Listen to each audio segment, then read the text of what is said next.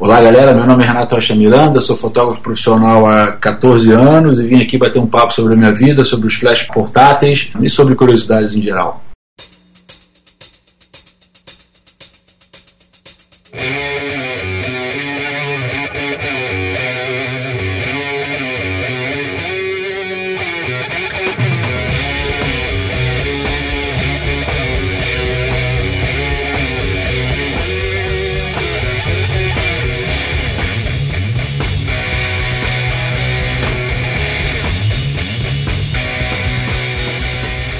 E aí galera, beleza? Sejam bem-vindos a mais um Papo de Fotógrafo. Eu sou Rafael Petroco e I hate my flash. é boa essa. Boa, boa, boa. boa, boa, boa. E eu sou Ana Cariani e. Mãe, tô na Globo! Só que não. Só que não. Bom, o bate-papo hoje vai ser sobre uma ferramenta e sobre uma pessoa que trabalha muito com ela, né? E a gente vai conhecer um pouquinho mais da sua vida, do seu trabalho, dos E dos do glamoures, dos glamoures, né? Dos glamoures e dos não glamoures. É, por culpa Mas- do glamour, as pessoas não fazem nem ideia de que horas a gente tá começando a gravar esse programa. São quase duas da manhã, não, tô brincando. Chega ainda. Mas é gol da Alemanha. Gol Bom, da Alemanha. Vamos para as mensagens e depois a gente volta com o nosso bate-papo.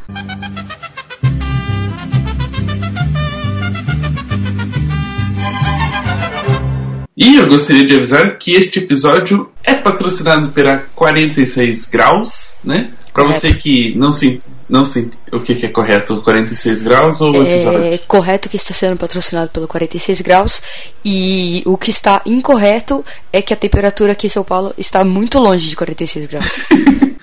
É, esse 46 graus é só na garagem do Miguel. Exatamente. Enfim, se você não se entende muito com a internet, não, não compreende os seus códigos, né? Que são muitos, Exatamente. Você entra lá no 46 graus, faz o seu site de jeito fácil, rápido e que valoriza as suas fotos. né? Exatamente. Miguel, essa ficou boa, hein, Miguel? Fala aí. Ó, ó, ó. Ele tá pagando, né, porra? Tem que ficar bom. É, tem que ficar bom. Eu queria aproveitar e agradecer o pessoal que acompanhou a minha palestra ontem no Congresso Livre de Fotografia. É, fiquei Eu muito não vi, tá? feliz. Só pra avisar. Ah, você, eu sei que você não vê. Eu tava Mas eu sei trabalhando, que porra. depois você vai pedir para Você vai pedir o link pra dar uma bisoiadinha. É isso aí. Mas enfim, e só mais uma coisa, eu vou ficar mais famoso que você mais uma vez. E agradecer as pessoas que, primeiro, que acordaram num domingo frio, né? Um Exatamente. pouquinho antes do, do horário comum, às 10 horas, e acompanharam. E depois também pelas mensagens que eu recebi, tanto pelo Facebook, Facebook Facebook. quanto pelo e-mail. Então, gostaria de agradecer. Eu acredito que muitas pessoas não conheciam o papo, devem estar acessando hoje já esse, esse podcast. Então, se você é um novo ouvinte, seja bem-vindo, né? E essa é a parte que a gente lê as mensagens dos ouvintes, né? Isso aí. Então, a gente tem que deixar para eles esse pedaço. Então, Ana, comece. Quem foi o primeiro, a primeira pessoa que nos escreveu para essa semana? Correto, foi a primeira. Foi a Catiane, ó, quase, quase Cariane. Tirando o fato que ao invés de ser um C é um K, ao invés de ser um R é um T, tem dois N's ao invés de um, e ao invés de terminar com E, termina com Y. Mas é É, quase igual. quase igual.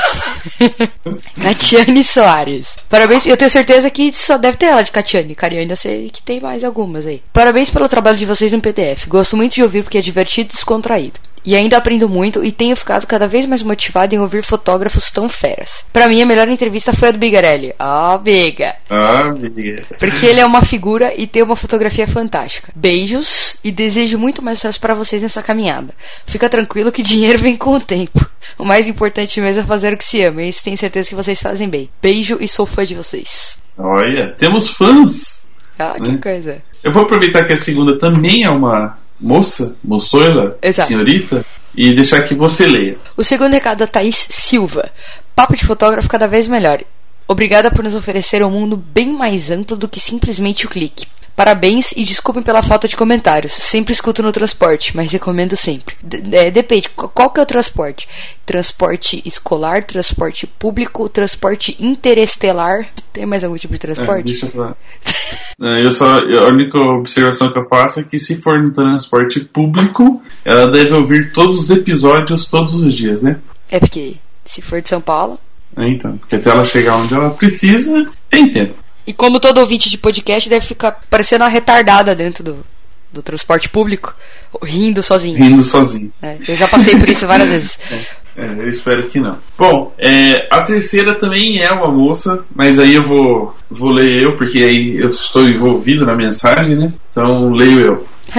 é a Débora Agostini, que por sinal ela passou o domingo comigo falando várias coisas, sobre, começando por causa da palestra. Ela escreveu: Fala Petroquiana, tudo bom? Bom, porque ela é de Minas, né? De então, Minas. Tudo bom. Tudo bom. Mineira aqui falando nesse monte de paulista e paulistano. Enfim, brincadeiras à parte, muito boa entrevista do Rafael Bigarelli. Esse menino tá recebendo mensagem no programa, né? Hum, Achei que seria mais pesada. A gente também, tanto que a gente começou o programa é, dando as nossas censuras. Até pela expectativa que vocês fizeram um pouco. Mas nada muda a qualidade da entrevista. Parabéns, ao, parabéns aos três. Petroco, sacanagem sua na palestra do Congresso Livre de Fotografia não ter feito piadinhas. É, eu estava nervoso, por incrível que pareça, eu estava um pouquinho nervoso. isso porque não era ao Porque era um vivo, assunto né? sério. É, não era ao vivo. Ah, se fosse ao vivo, eu acho que até eu sairia um pouquinho mais, mais engraçadinho, porque aí eu tinha como improvisar e tal, me esquivar da, dos poréns. Mas eu acho que como o tema era um tema que eu acho importante, né? Então eu acabei acho ficando mais sério e tava um pouquinho nervoso. Entendi. Mas já foi, né? Já foi. Beijos, galera. Parabéns pelo trabalho. É, deixa eu só aproveitar uma coisinha aqui antes da Ana fazer uma mensagem que é, é digno dela ler, né? Óbvio. Quando a gente falou para as pessoas que a gente estava recebendo poucas mensagens, a gente não quis dizer que vocês precisam mandar mensagem só elogiando a gente, né? Tá certo, a gente não vai ler as que são críticas.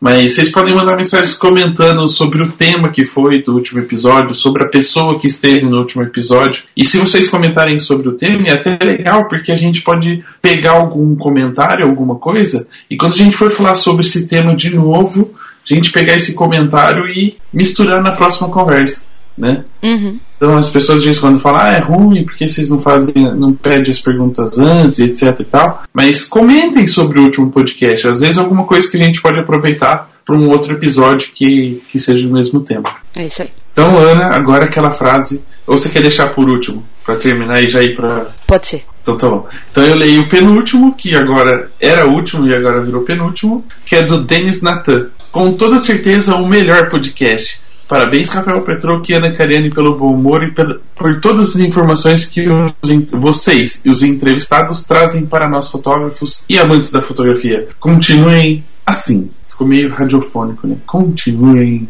assim. Você esqueceu do sucesso. Sucesso, é verdade. Eu não tinha É. olhado a linha de baixo. É, Então, cabeção. beleza. O, o último recadinho, que é digno da sua leitura. Último recado do Diego Freitas. Eu adoro essas pessoas sucintas e sinceras. é que se parecem muito com você, Se assim. né? parecem Você muito se com- identificou quando você leu essa mensagem. Completamente. Gostei pra caralho. Só acho que vocês dois xingam muito nessa porra de podcast. Olha que, olha que sinceridade, gente. Olha que pessoa delicada. Né? É dos meus. Então, fala pra ele ouvir o papo. É, vai ouvir. Tchau. Tchau.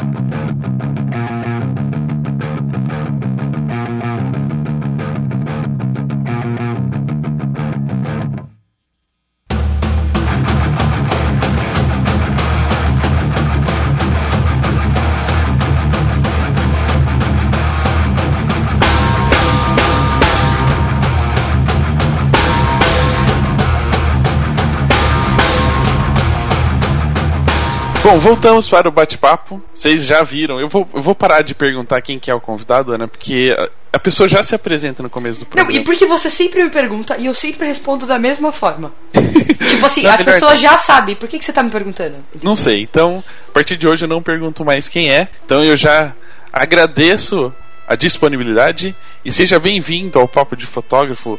É, eu tenho que falar o nome inteiro sempre, Renato Rocha Miranda? É bom. Exi não, existe um Renato Miranda e existe um Renato Rocha. E uh, Renato Rocha Miranda só tem eu. então, Tem algum Renato? cara, existem vários. É. Tem o De Paula, né? Tem o De Paula, mas o De Paula deixa quieto. Tem vários. Tem que falar do De Paula, pô?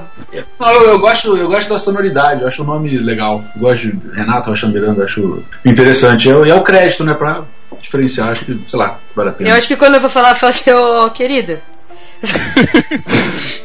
tudo, bem, tudo bem, já me chamaram de tanta coisa, cara, que. Não, mas... é, a, gente, a gente entrevistou uma vez o, o Danilo Siqueira, Aham. que ele é muito conhecido como Let's Vamos. Aham, let's vamos. é. pe- Pela brincadeira do site dele e etc. Aham. Você tem um caso parecido, né? Muita gente não Muita sabe gente, quem é o. Isso, muita gente fala do I Love My Job, é, o Renato do I Love My Job, nem sabe muito o Rocha Miranda, não. É, o Rocha Miranda é da família, eu curto muito porque me, me, me traz uma. Uma, é, uma referência familiar assim muito grande, é legal, é um bairro famoso aqui no Rio e tal, acho, acho gostoso. Mas o I Love My Job cresceu tanto também que ficou o Renato I Love My Job, I Love My Job, é, o Renatão. Agora o, o criador tá na mesma, na mesma vibe também, então, pô, é o Renatão do criador. Então é até meio estranho, porque às vezes eu fico falando, pô, eu tenho que arrumar um. É o Renato, né? É, é engraçado que a minha família me chama de Renatinho. Na, lá no trabalho eu sou o Renatão. O Renatão era a forma como meu pai era chamado, ele também era Renato Rocha Miranda. É, então agora me chamam de Renatão também, Renatinho, aí é o Renato I Love My Job, é, é do criador e tal, então fica meio. Às vezes eu me perco um pouquinho. Mas acho legal, cara. Acho que rola uma, uma afinidade, né? Pô, é o Renato I Love My Job. Acho que o I Love My Job pegou, tem uma energia gostosa aí por trás, né? Um pouco da, desse tesão que o fotógrafo tem pelo, pelo trabalho tá, tá marcado lá. E se pensar que na nossa profissão a maioria tem um nome e o sobrenome é fotografia, né? É, é. Então você já tem um diferente, esse é o I Love My Job. É, o logotipo é uma câmerazinha com um passarinho, alguma coisa, uma, uma bolinha assim. É, é, eu acho legal, acho que já, já até marca um pouquinho? É, sai um pouquinho da, da, da- Se bem que tem uma câmera também no I Love My Job, tem uma, uma mega câmera lá estampada. Mas marca esse. esse realmente eu, eu adoro o que eu faço. Não, não, não é um exagero, nem uma mentira, nem nada. É. Cara, sabe, sabe como é que nasceu esse? Isso é uma história engraçada, que eu acho que eu não contei pra ninguém ainda, que até que o nego acha que é mentira, mas ainda bem que eu tenho. Que eu tenho ah, Provas. provas e, e testemunhos oculares. Eu tava na Paraíba, cara, morando na Paraíba durante três meses, fazendo um trabalho, né? eu- onde eu não usei flash nenhuma vez nesse trabalho, nenhuma vez. Eu tava na Paraíba morando, fazendo A Pedra do Reino, uma minissérie que a Rede Globo gravou na Paraíba, em Taperoá, de um livro homônimo né, do Ariano Suassuna. E foi um trabalho fantástico, assim, realmente fantástico, é, mágico até. Eu aprendi nesses três meses que eu morei na Paraíba uma luz absolutamente incrível que dá uma aula de fotografia. Aconselho para quem quer entender um pouco de luz e tal para passar um, um tempo no sertão brasileiro. Aula de fotografia mesmo. Levava uma surra. Levava E uma surra porque você não conseguia chegar no resultado que você queria. Hã? Não, Você levava uma surra porque levava não conseguia chegar no resultado Não, que você queria, ou levava uma surra de aprendizado? de aprendizado. Porque você ia com. É, você vai pra lá com, com os. Ah, ao meio-dia você não vai. Né? É, a primeira coisa que você imagina do sertão é um, sol absurdo, né? É muita intensidade. E eu achava que ao meio-dia eu não ia conseguir fazer fotos incríveis e ao meio-dia que começaram a aparecer umas fotos assim muito loucas porque era uma intensidade muito grande ah, o chão era muito claro as casas eram claras e coloridas em alguns amarelas vermelhas né, azuis e tal então era uma luz que vinha de cima batia rebatia embaixo no chão voltava nas casas e você olhava assim você estava imerso num, num, num mundo de de, de luz vindo de tudo quanto é canto, de tudo quanto é hora. No estúdio a céu aberto. É, era um, era, é, foi uma aula de fotografia, cara. Intensidades completamente diferentes. É, é, sol o tempo inteiro, você não vê chuva. Eu passei lá três meses e não vi chuva uma vez. Caiu uma gotinha, umas gotinhas assim e tal, mas nada. Era, era muito incrível, cara. Foi. É difícil de falar. Foi até, até para mim foi mágico porque eu enterrei um pouco esse passado de engenheiro é, lá. Essa aula foi tão intensa, assim, tão profunda, né? o contato com a, com a luz foi tão profundo que eu, eu antigamente achava que era um demérito você ter abandonado a fotografia. Uma burrice minha, né? Um, um abandonado a fotografia. Não, é, eu tenho até vergonha de falar isso, mas aconteceu mesmo. É, um demérito ter abandonado a fotografia para ter abandonado a engenharia para ter abraçado a fotografia, como se, eu estivesse andando para baixo. Tamanho foi a, car tamanha foi a carga de, de, preconceito que, que foi passada nessa mudança, né? E, lá, e aí sempre que eu me apresentava, eu me apresentava, ó, eu, eu sou fotógrafo, mas eu fiz engenharia em tal local, tal. para quase que compensar. E lá. Pra não falar que era uma. Tipo assim, sou um pobre coitado, né? Eu estudei, eu escolhi por, por opção. Eu sou fotógrafo, mas olha, eu sou engenharia, é. por favor. Ah, legal, por... você trabalha com o quê? Não, com fotografia, né?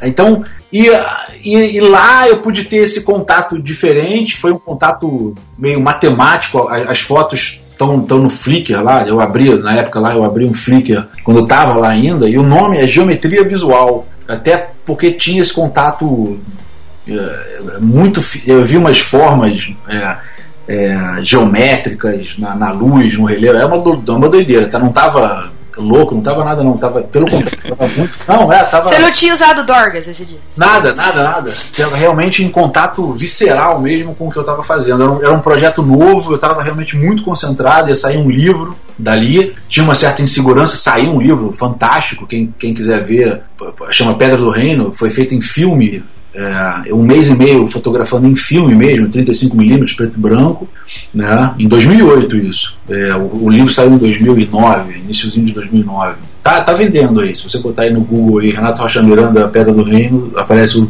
o livro. Então metade do livro são fotos em preto e branco, de filme, ainda da, da, da preparação dos bastidores, né? da preparação dos atores, e a outra metade é digital, colorida, com as gravações mesmo da, da, da, da minissérie. Foi uma minissérie fantástica, né? eu pude acompanhar esses, esses bastidores esse nascimento dos personagens. De certa forma, também surgiu, não um personagem, mas esse Renato, já que falou: pô, eu não preciso mais da, da, da, da engenharia, posso ir direto na fotografia. E surgiu também a, a tranquilidade de ver que a minha fotografia estava muito, muito calcada na engenharia. Eu utilizava. O que me fez abandonar a engenharia foi que eu não conseguia ver o encantamento que eu via de Galileu, de Newton, de Einstein, que tinha um verdadeiro encantamento pela, pela física e pela matemática, na engenharia. E era um, era um seguir tabelas e, e multiplicar por fatores de segurança e tal, umas coisas meio frias e sem, e sem sentido. E na fotografia foi uma paixão, assim, realmente uma paixão, né? doente quase, um mal. mal. Eu era apaixonado. E lá eu pude ver que falei, putz, o que eu vejo, por isso o nome é geometria visual, né? O que eu vejo está muito ligado, não tem como desvincular a engenharia desse processo todo. Até hoje eu fotografo como se eu estivesse solucionando um problema de cinemática. É meio louco de, de falar. É, mas quem me conhece profundamente assim sabe que tá falando, pô, eu já recebi elogios assim, falou assim, olha, parece, eu tô vendo tua foto, parece um gráfico. É, eu falei, nossa, eu tenho que melhorar, então tem que me soltar mais é doido de falar, mas aí foi, nesse, foi nesses três meses que eu sonhei com a com I Love My Job. Sonhei mesmo. Foram, foi um sonho de três dias. No primeiro dia eu sonhei com a, o I, a câmera e o My Job. Eu acordei assim do sonho e, e, e desenhei o logotipo. Tava, tinha um laptop ali com Photoshop e tal, não sei o que. eu peguei a, a, primeira câmera que eu vi na, na, na internet.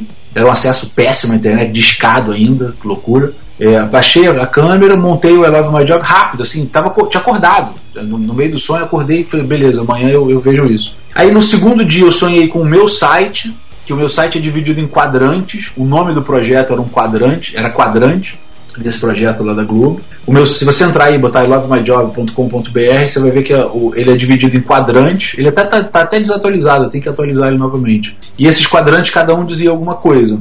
É, e no terceiro dia eu sonhei com as camisetas que, que fizeram um sucesso. Um tempo. Não, mas você já fez o marketing direto.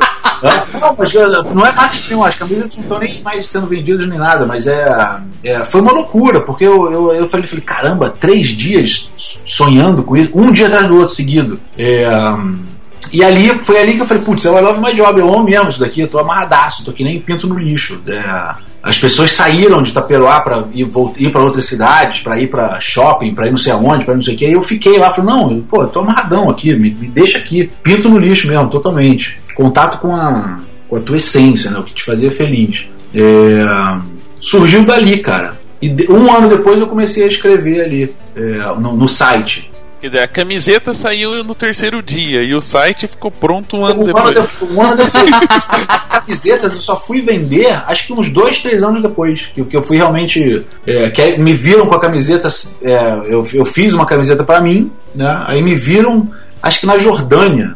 Eu falei, pô, eu quero, eu quero essa camiseta. Eu quero pertinho. É.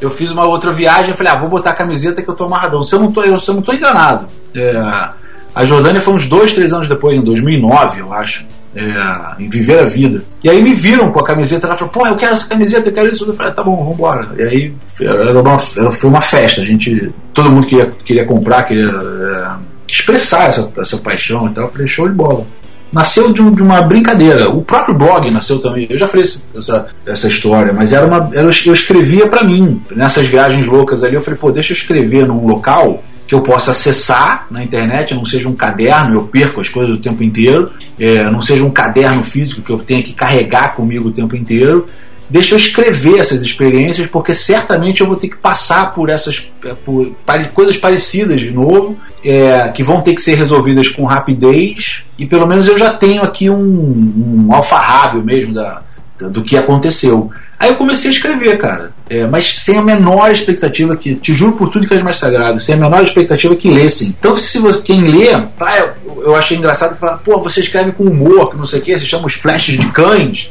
E foi uma brincadeira minha, eu, eu, eu, eu e eu mesmo, né? eu e mim mesmo. Né?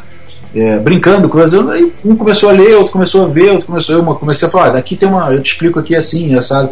Acho que também foi numa hora certa em que os blogs começaram a dar um, um, um boom, né? É, e eu por acaso peguei carona aí nessa né, nesse momento. Mas foi, foi, cara, foi muito engraçado. Achei curioso como as coisas aconteceram. Eu posso fazer só uma observação? Claro, eu tô falando muito ou tá na boa? Não, tá tranquilo, tô sossegado. é... também várias que, você... eu falo pra caceta. É, não, isso aí tá tranquilo. O pessoal gosta de programa longo, tem bastante assunto. Show. É, a observação que eu ia fazer é que quando você montou o logo, você pôs o Manicom, então não é uma câmera, né? É. eu usava Nikon ali na hora. Não, mas é, é, O pessoal me sacaneia hoje. Fala, pô, cadê a Canon? Cadê não sei o que e tal. Mas hoje até tem. Se você, eu tenho a camiseta, eu, eu fiz uma, uma, Tem a Vandal, que é uma, uma firma aqui do, do, do, Rio de Janeiro, tem uma. É uma camiseteria. E aí você manda a estampa pra lá e tal, eles, eles entregam e tal. E aí eu fiz uma, uma, uma, uma estampa com a, com a Canon. É, o, é o, o I Love My Job, em vez de ser amarelo, o Nikon é vermelho, o Canon e a, e a câmera é uma Canon, é uma 1DX, D1X, sei lá, 1DX eu acho. É, é. Não, bacana. É, você já contou um pouquinho do, do que você já passou de experiência, né? A gente uhum. depois vai voltar, vai voltar um pouquinho nesse assunto. É, a gente, eu queria saber, você falou que foi engenheiro, estudou uhum. e, e, encontrou na fotografia o, o, seu I Love, né? I Love uhum. My Job foi encontrado na fotografia.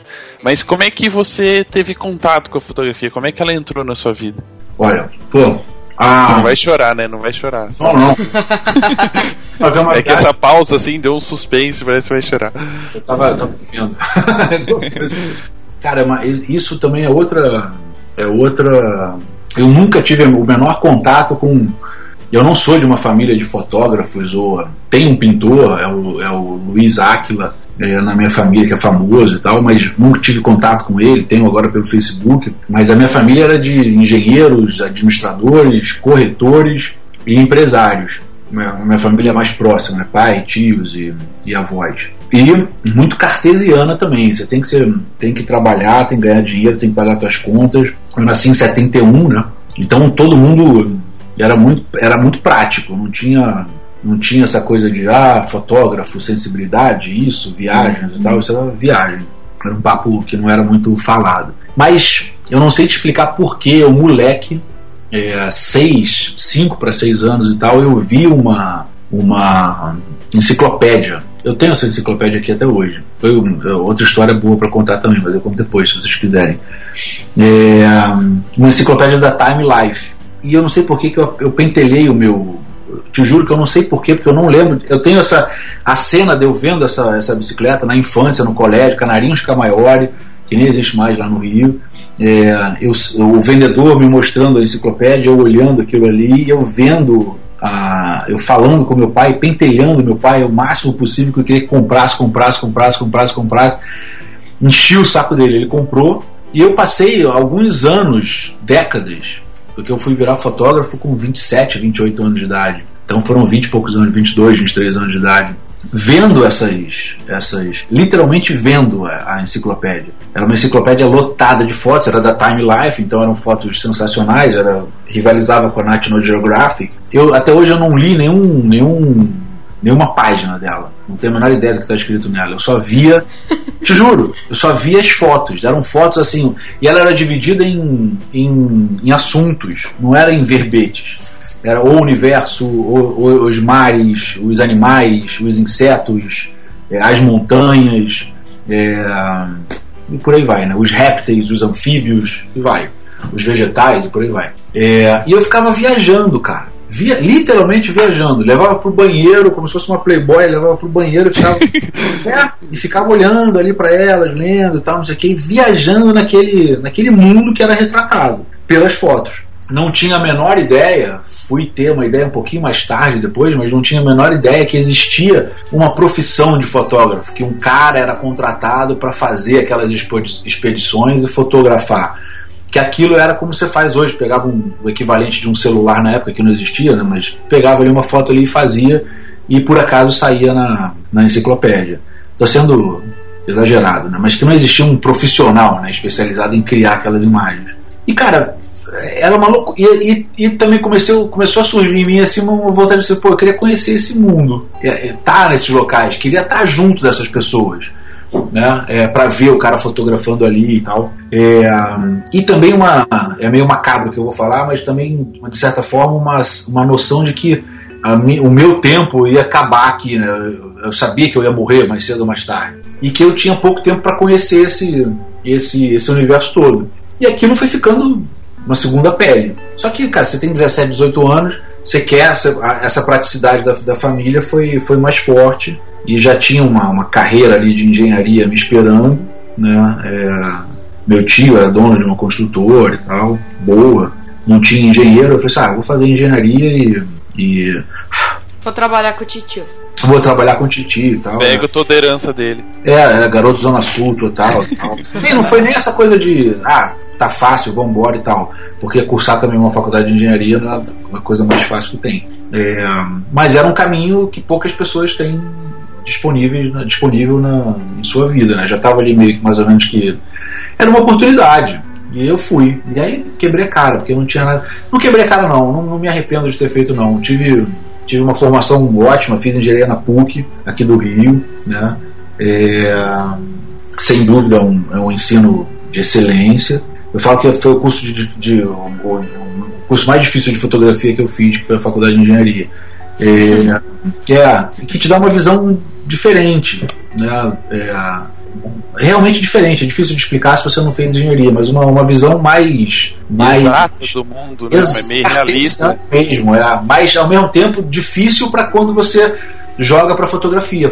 Na engenharia, 4 mais 4 dá 8. Em fotografia, 4 mais 4 dá 5.6. Essa essa viagem aí, essa dificuldade de você enxergar, esse elogio de falar, pô, eu vejo um gráfico, ou então, caramba, tá super milimétrico, tá bonitinho, no início era, era um insulto para mim. Eu falei, pô, eu quero me distanciar o máximo possível, como eu falei aí no início, desse engenheiro que tá, ainda tá aqui dentro. Hoje ele tá, ele tá feliz aqui dentro, não tem mais dor nenhuma, tô, tô amarradão. Parte do que, do que as pessoas gostam na, na foto e tal, é, eu, eu sei que tá lá dentro, tá lá atrás, né, né, que a engenharia que me deu.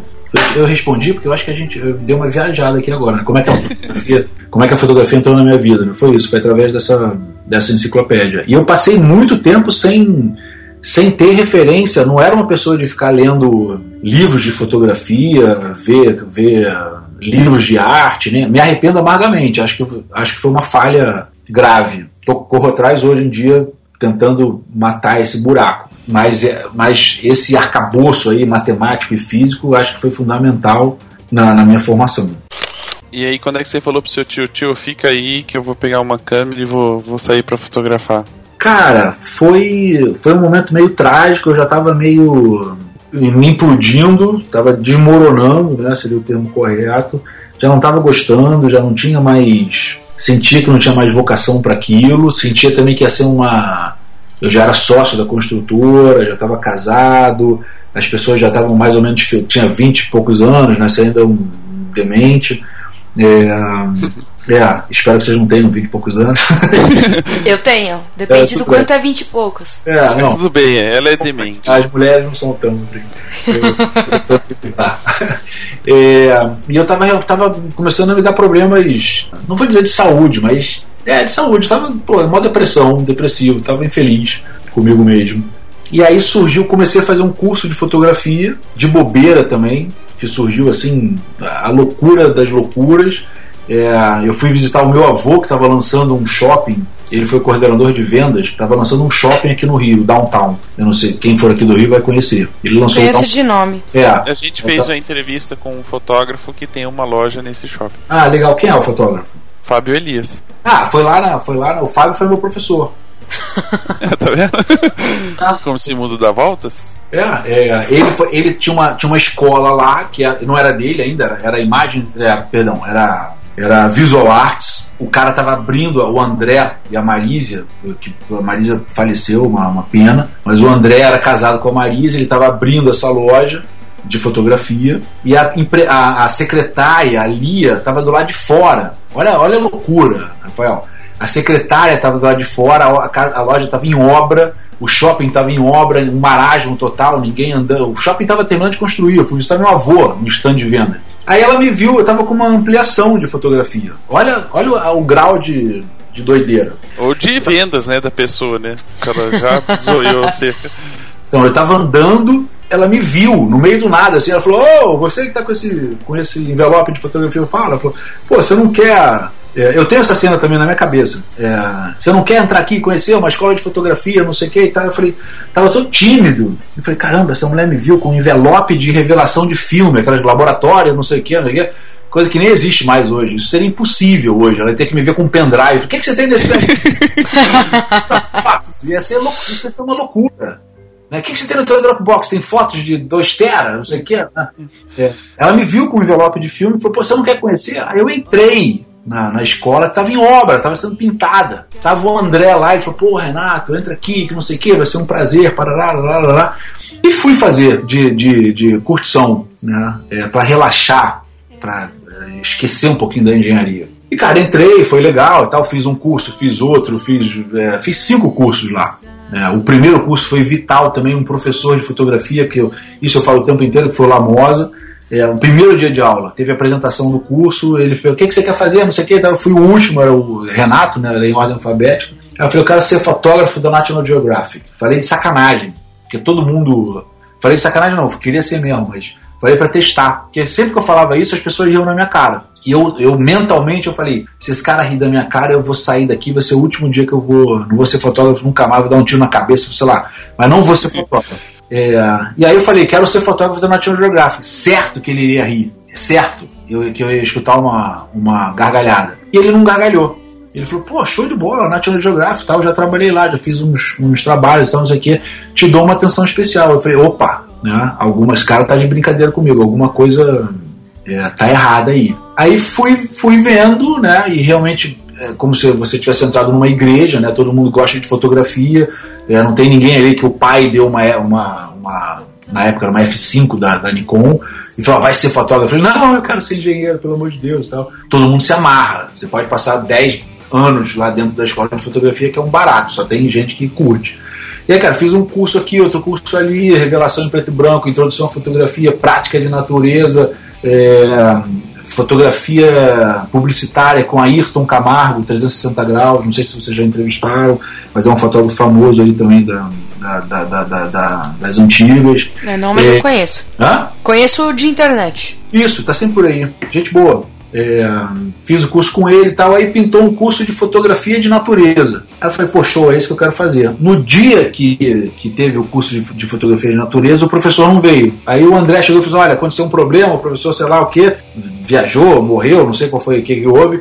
Vamos chamar um outro fotógrafo, na outra, na outra quinta-feira ele aparece aí. Aí beleza, na outra terça-feira, quinta-feira, não me lembro. Aí veio o Fábio. Aí fiz o curso com o Fábio, foi ótimo e tal. É, é, estabelecemos ali uma, uma, uma amizade. É, e no final do curso ele falou: estou montando uma, uma empresa chamada Imagens e Aventuras e vou viajar para o Nepal e para a Índia para fazer uma expedição fotográfica. Cara, aí me veio a, a, um fascículo que eu tenho aqui, está guardado, né, dessa enciclopédia As Montanhas. Me veio e As Montanhas é o Everest, que está na capa da montanha. Eu falei, puta, eu, eu vou para dentro da, do fascículo. É, voltei para casa pirado, né? Eu falei, cara, eu vou, eu vou, eu vou, eu vou. Ah, Renatinho, você tá drogado, você tá não sei o quê. Eu falei, não, eu vou, eu vou, eu vou, eu vou, eu vou.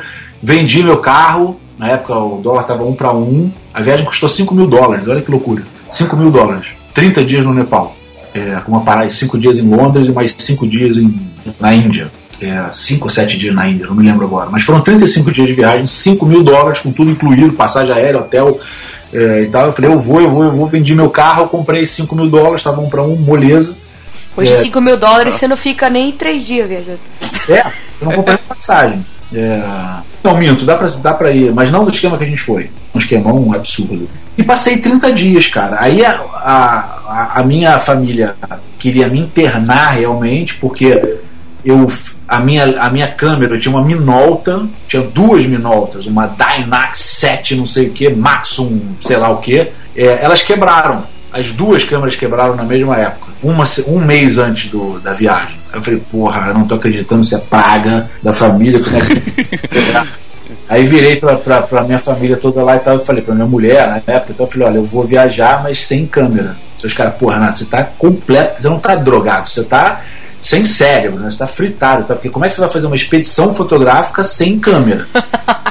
eu vou fotografar com um olho. É, eu vou desenhar, vou, sei lá, vou recitar poemas, sei lá. É, aí eu tinha uma FM10, que eu nem sei se é, não é fabricada ainda hoje, que não era feita era da, da Nikon, uma câmera de plástico, porra, um nojo que eu também tenho aqui até hoje, sem lente. Comprei a 50mm lá, no Nepal durante uns Deve ser uma boa qualidade, né? Tem, era, era, era, era japonês e tal, excelente. Ah, no Nepal tem uma rua que vende. Hoje em dia eu não sei mais como é que tá, mas tinha uma rua que vendia equipamentos. Eu tive lá no passado, mas não fui nessa rua. Fui a trabalho, fui fazer joia rara. Foi, foi até um choque para mim. E fui nessa rua, comprei ah, essa 50mm, só 50mm, estava duro de grana, não tinha, não tinha não podia gastar também tanta coisa assim, e viajei com os 50mm o tempo inteiro. E foi uma aula de fotografia, uma aula de fotografia. Né? Não carregar o peso, é, tá com enquadramento fixo, tá leve, é, tá com pouco filme. A gente foi com. Eu, as outras pessoas levaram mais, mas eu levei acho que 40 filmes para passar 35 dias. Então dava um filme por dia, né? eram 36 fotos por dia. Hoje você fala isso, o cara cai para trás, né? Então, ele faz 36 fotos no primeiro lugar que ele vai. É, no, ele tira a câmera e... Exatamente o que eu ia falar, eu faço 36 com apertada de dedo. É, e eram 36 fotos assim. Cara, a minha câmera hoje faz 10 fotos por segundo. Então você, em 3 segundos e meio você matou esse, esse, esses 36, 36, essas 36 poses.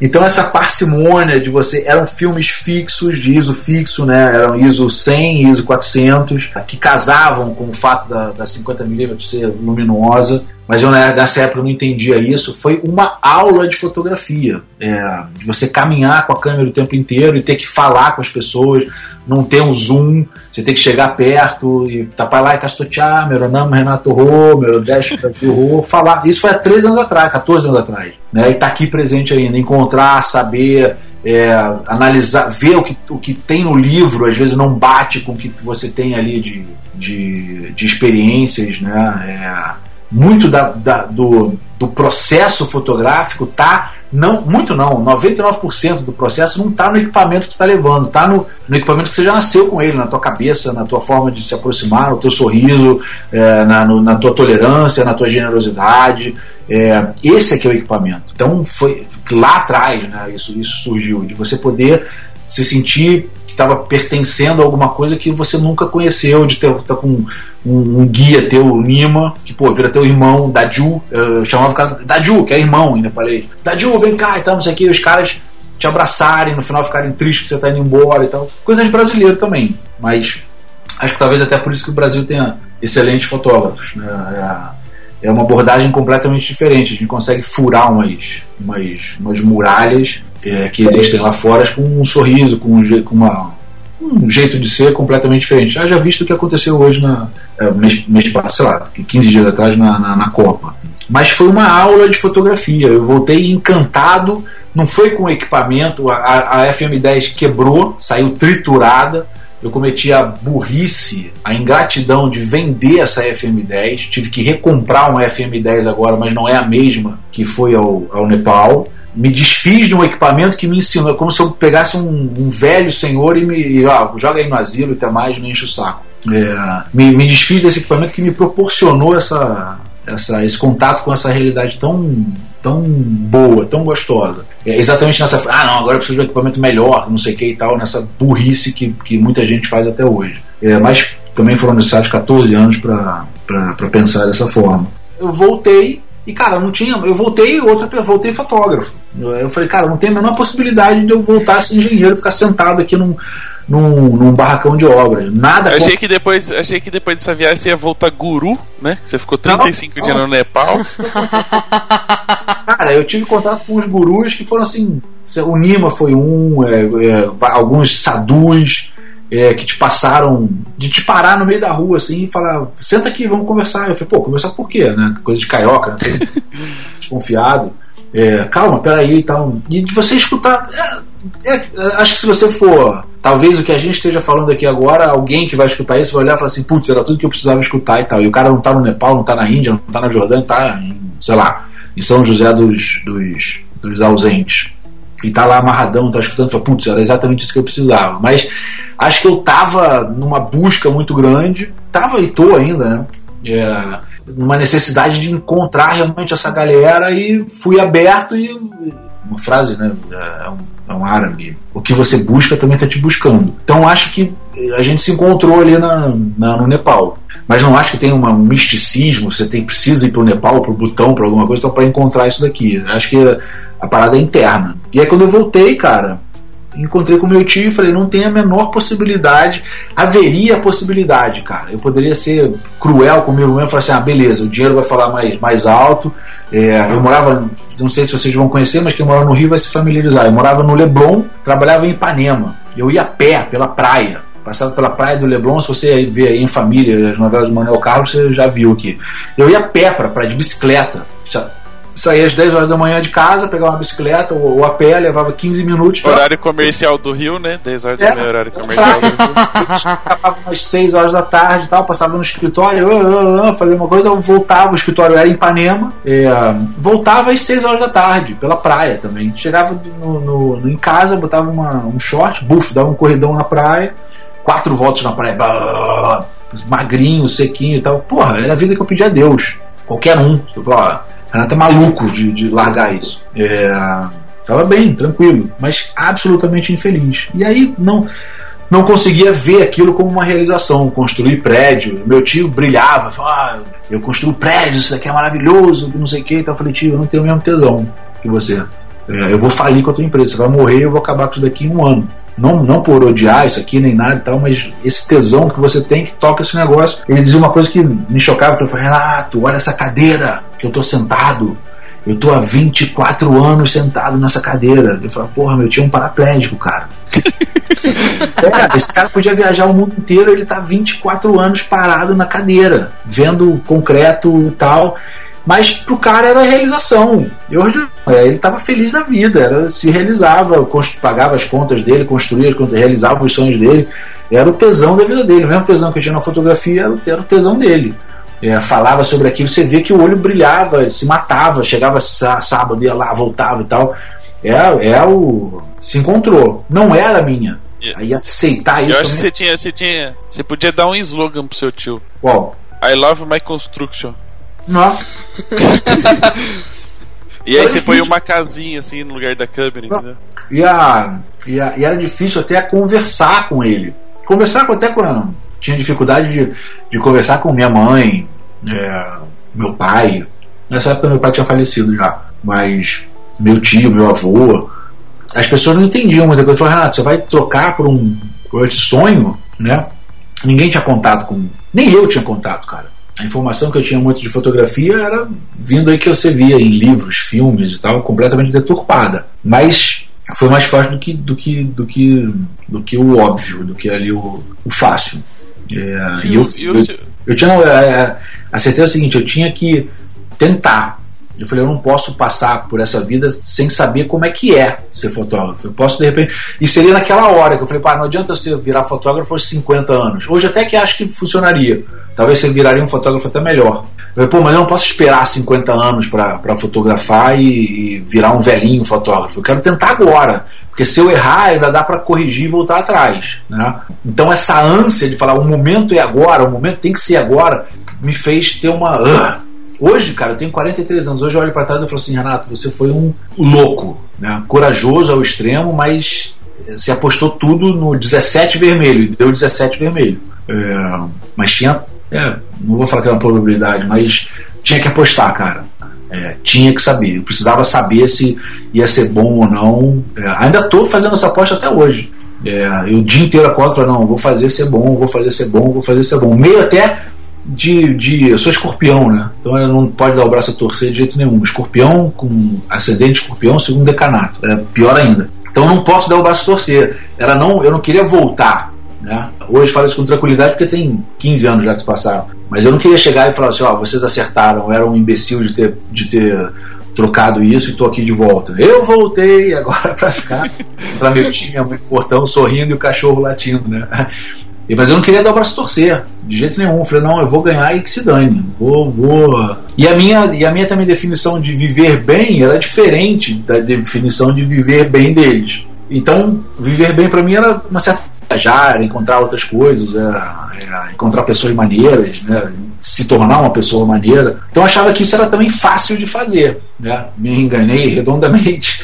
É talvez uma das coisas mais difíceis de fazer também. Mas isso daí que, era, que era vital. Era escutar essa coisa, ó, tem que ser. E vou te falar uma coisa que também foi engraçado, que também não sei se as pessoas conseguem entender isso. Quem respondeu e falou, ó, vai, né? Ela não foi pai, mãe, tio, papagaio, periquito, namorada, mulher, nem nada. Foi essas fotos do Nepal, quando eu olhava, eu lembro também na minha cabeça, tranquilamente. É, se quiser, eu mando essa foto depois para vocês aí, se precisar de chamada e tal. Ela tá aqui atrás. Se a gente tivesse ligado a, a câmera aqui do Skype, você veria ela tá, tá aqui atrás. Eu, eu peguei o, o, álbum de fotos do Nepal, né? Depois não era um, esse álbum que a gente conhece agora, esse de diagramação e tal, mas eram aqueles aqueles, é, aqueles cromos e peguei algumas fotos e imprimi. E aí, essas fotos, quando eu peguei, falei assim: cara, se é para fazer esse tipo de foto aqui, então eu vou morrer fazendo isso, porque nada me deixa mais tranquilo do que isso daqui. As fotos falaram: assim, ó, vai, Renata, tá aí, é o que você quer, vambora. Aí eu falei: pô, show de bola. É, ouvi as fotos. é, é, é, um papo meio maluco, mas espero que alguém entenda. Fora.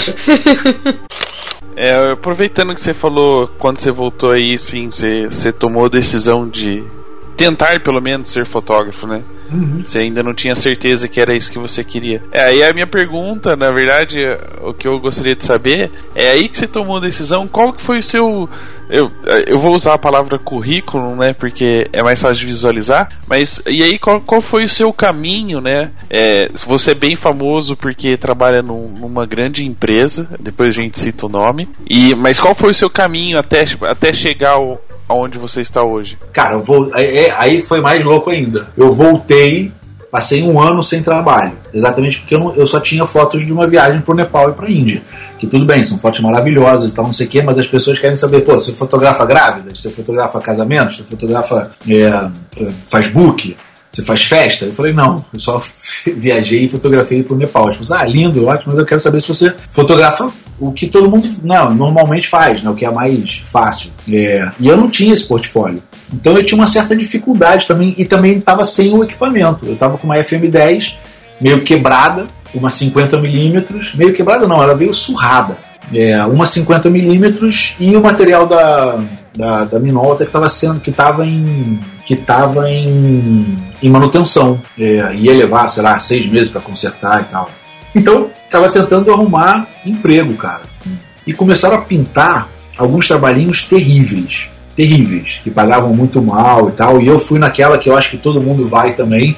Ah, deixa eu ir para aprender, né? Para ganhar experiência, montar portfólio e tal. É, nisso também o Fábio foi muito bom nessa, nessa parte, me chamou no canto assim e falou: ó, para fazer fotos maneiras, eu conto nos dedos de uma mão quem eu posso indicar para fazer foto merda, Você tem aí, eu te mostro um caderno aqui de umas pessoas que, que eu posso indicar. Merda e barata. Então, assim, você tem que saber aonde você quer entrar, se nos dedos dessa mão aqui ou, ou nesse caderno idiota. Você vai ter, no final, você pode ganhar a mesma coisa. Né? Só que um você vai trabalhar um milhão de vezes, fazendo trabalhinhos de 10 centavos, 100 reais, e no outro você vai fazer trabalhos consideráveis, um ou outro e tal. Vai ser um trabalho também descomunal, uma responsabilidade muito maior, mas uma foto mais, mais elaborada, mais trabalhada tal, mais maneira de se, de se, de se fazer.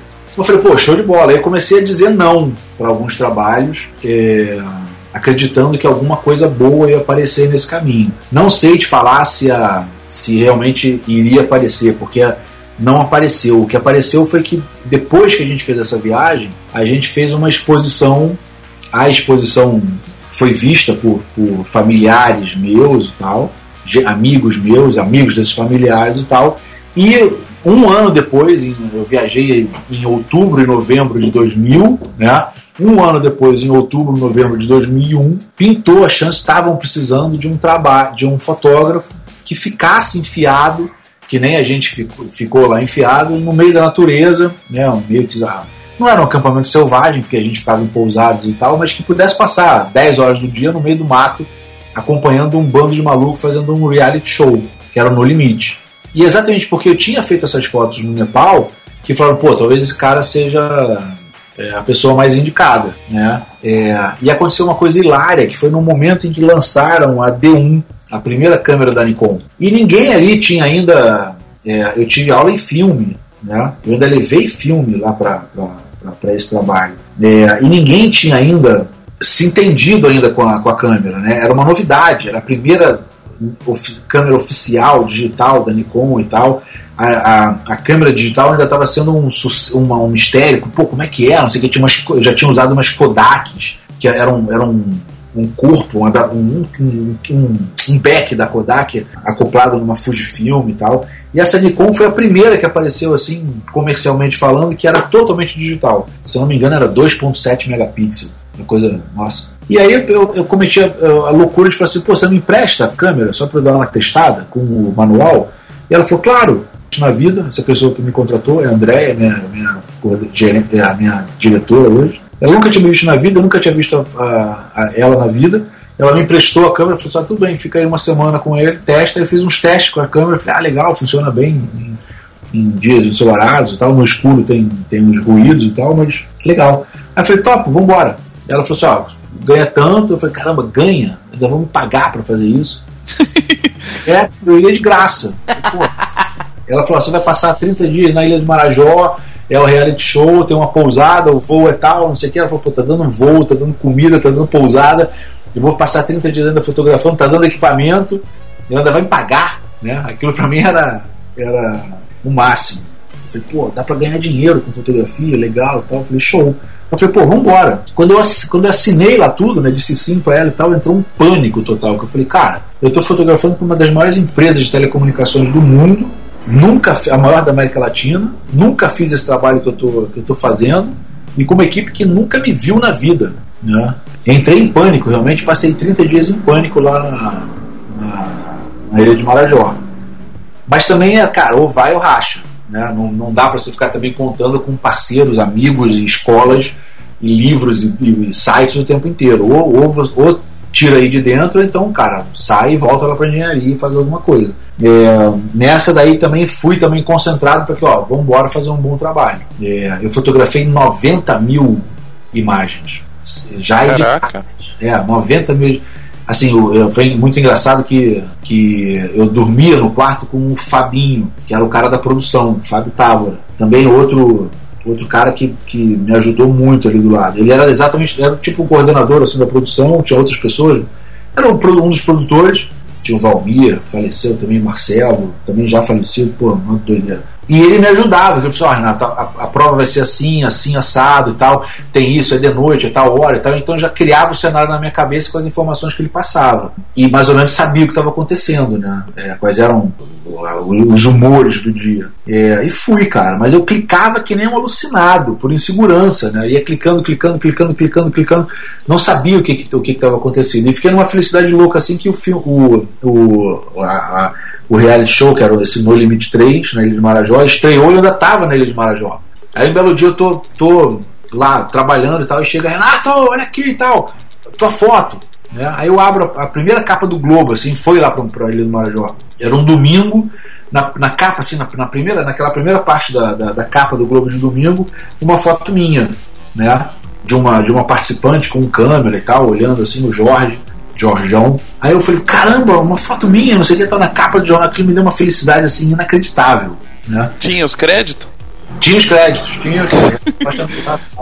é porque hoje eu, eu, até no Facebook eu botei uma cadê os créditos da foto? Tá, uma foto que saiu na Folha de São Paulo. E aquilo me deu uma felicidade louca. Eu falei, putz, caramba, tá, tá funcionando, né? Tá, tá, tá encaixando, gostaram, né? Funcionou. No, no, no, a, toda, toda a minha atenção desses 30 dias, 20, sei lá, 20 dias, sumiu assim num instante. Quando eu vi a imagem na coisa, eu falei, putz, é, deu certo. O Fabinho mesmo falava, pô, Renato, relaxa, você tem foto de todo mundo, cara, de tudo. Não tem como, como não dar errado. E foi muito legal também que um, um, eu tava numa insegurança louca, né, totalmente cru ainda para o trabalho. É, e foi muito engraçado que uma vez o diretor me chamou e falou: Renato, eu quero ver as fotos. Aí eu falei: tá bom, quando for na. Quando for pra, pra, pra, pra, pra tua. Pro, pro, teu, pro, pro teu quarto ali, né? Pro, pro, era, uma, era uma cabaninha. Eu levo o laptop e você vê lá. Eu queria que ele visse sozinho, né? Se desse merda, eu tava eu e ele. Só uma pessoa que ia saber. É, só uma pessoa que ele. Não, não, não, não quarto nada. E e tava galera, pô, umas 200 pessoas num, num, num, refeitório. Eu falei, mas aqui, Boninho, então onde é que ele é? Eu falei, caraca, eu entrei, tava o Fabinho na, na coisa. Eu falei, pô, Fabinho, acho que agora eu rodo, cara, porque eu tenho que mostrar foto pro, pro cara. Aí ele falou, não, leva lá, o cara vai gostar. Então, não sei o que. Aí eu fui e ele viu todas as fotos assim, não tinha light, não tinha nada, era o ACDC. ACDC. Nossa! ACDC. É. Se você falar que era o Windows Millennium, aí vai ficar mais feio.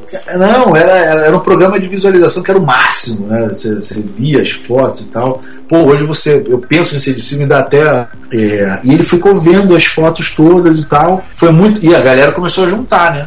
É, 200, pô, olha ali, olha ali, não sei o que. Eu falei, pô, a galera tá gostando, cara, que barato.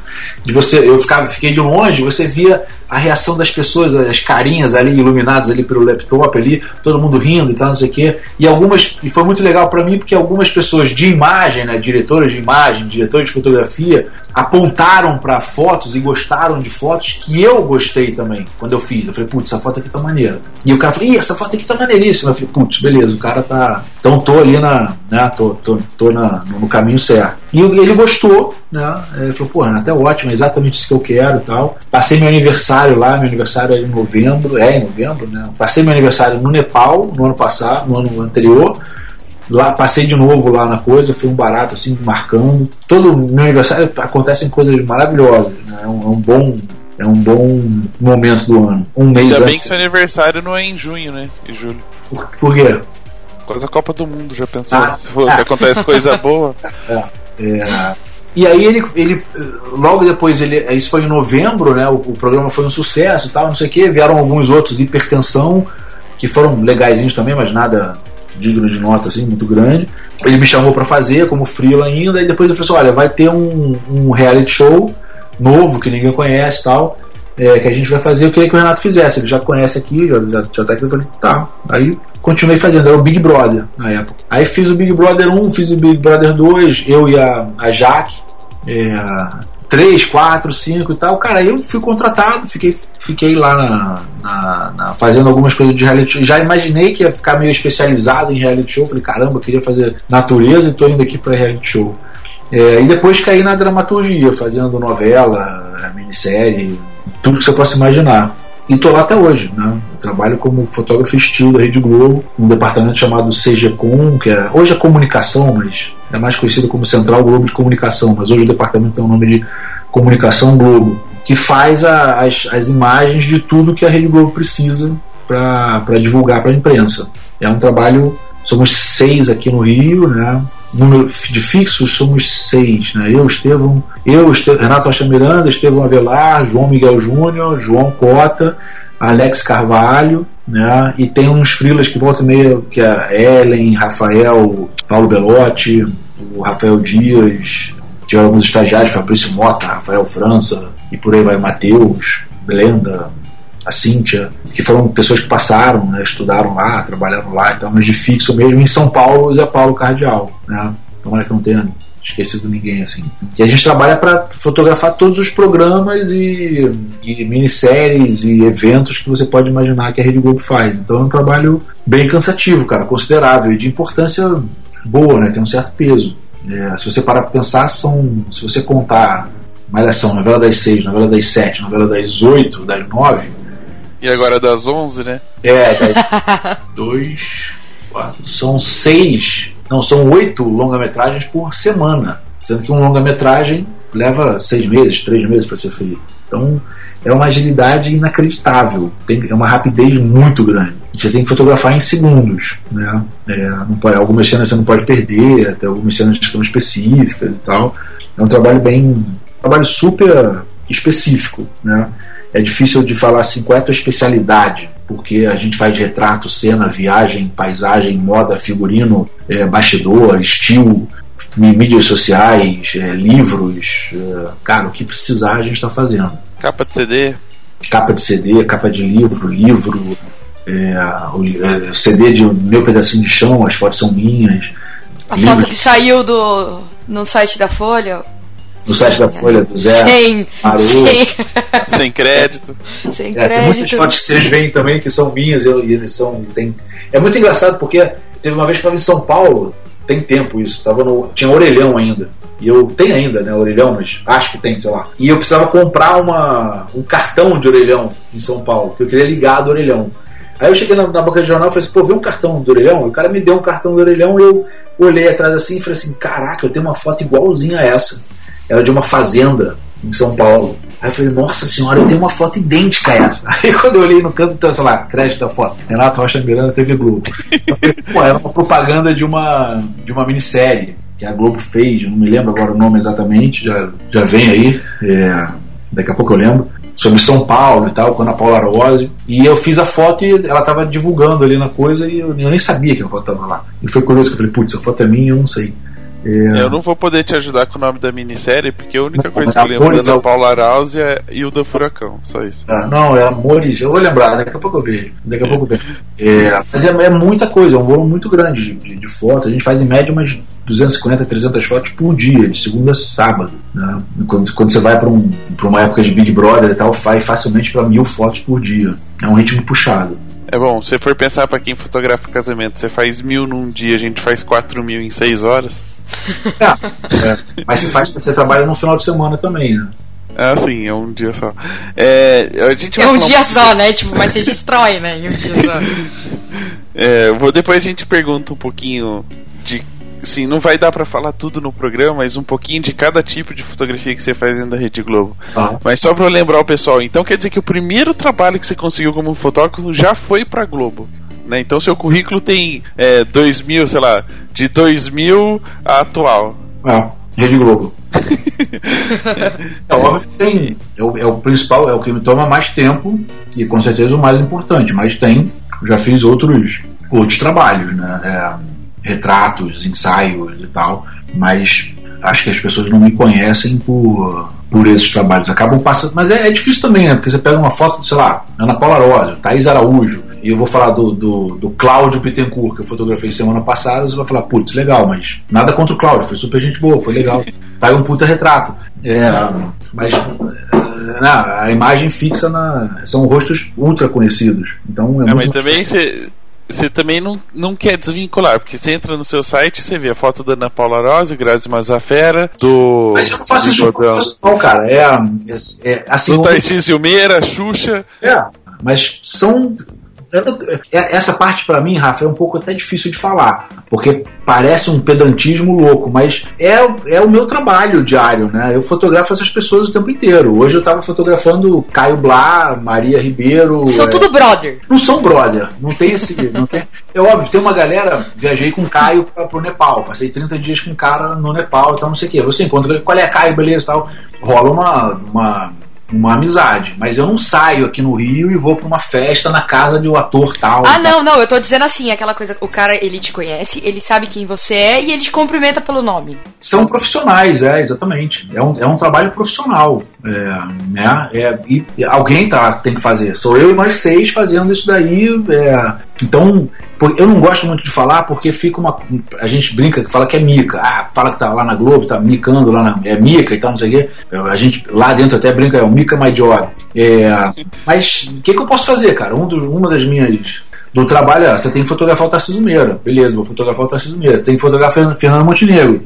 Tem que fazer o Tony Ramos. Vambora. Mas também tem uma. É uma coisa que eu falo um pouco nas aulas aqui e tal. Muita gente acha que é fácil. Pô, o trabalho do Renato é mole. Né? Viaja com a Thais Araújo, viaja com a Aline Moraes, viaja com o Thiago Lacerda, viaja com, com. faz, pega o Tony Ramos e fotografa, pega o Tony Ramos e pega a Fernanda Montenegro e fotografa, Tarcísio Meira, não sei o quê. Mas, cara, esses caras têm cinco minutos para serem fotografados, é, tem todo um peso por trás deles, são ultra profissionais, é, demandam também que tem domínio sobre, sobre as expressões corporais e, e, e faciais e tal, mas também pedem que sejam dirigidos. Fala assim, legal, eu tô aqui, mas o que, que você quer que eu faça? E imagina, você virar para um, um cara desse e falar, sei lá, Tá um pulo aí, imagina que você está numa praia, é, é, que você está fazendo isso e tal, e me passa aí uma sensação qualquer e tal. Então também tem que tirar de dentro de você também uma capacidade de dirigir essas pessoas para que, o, que o retrato, ou a, ou a cena, ou, ou, a foto que você esteja fazendo ali saia é, como você quer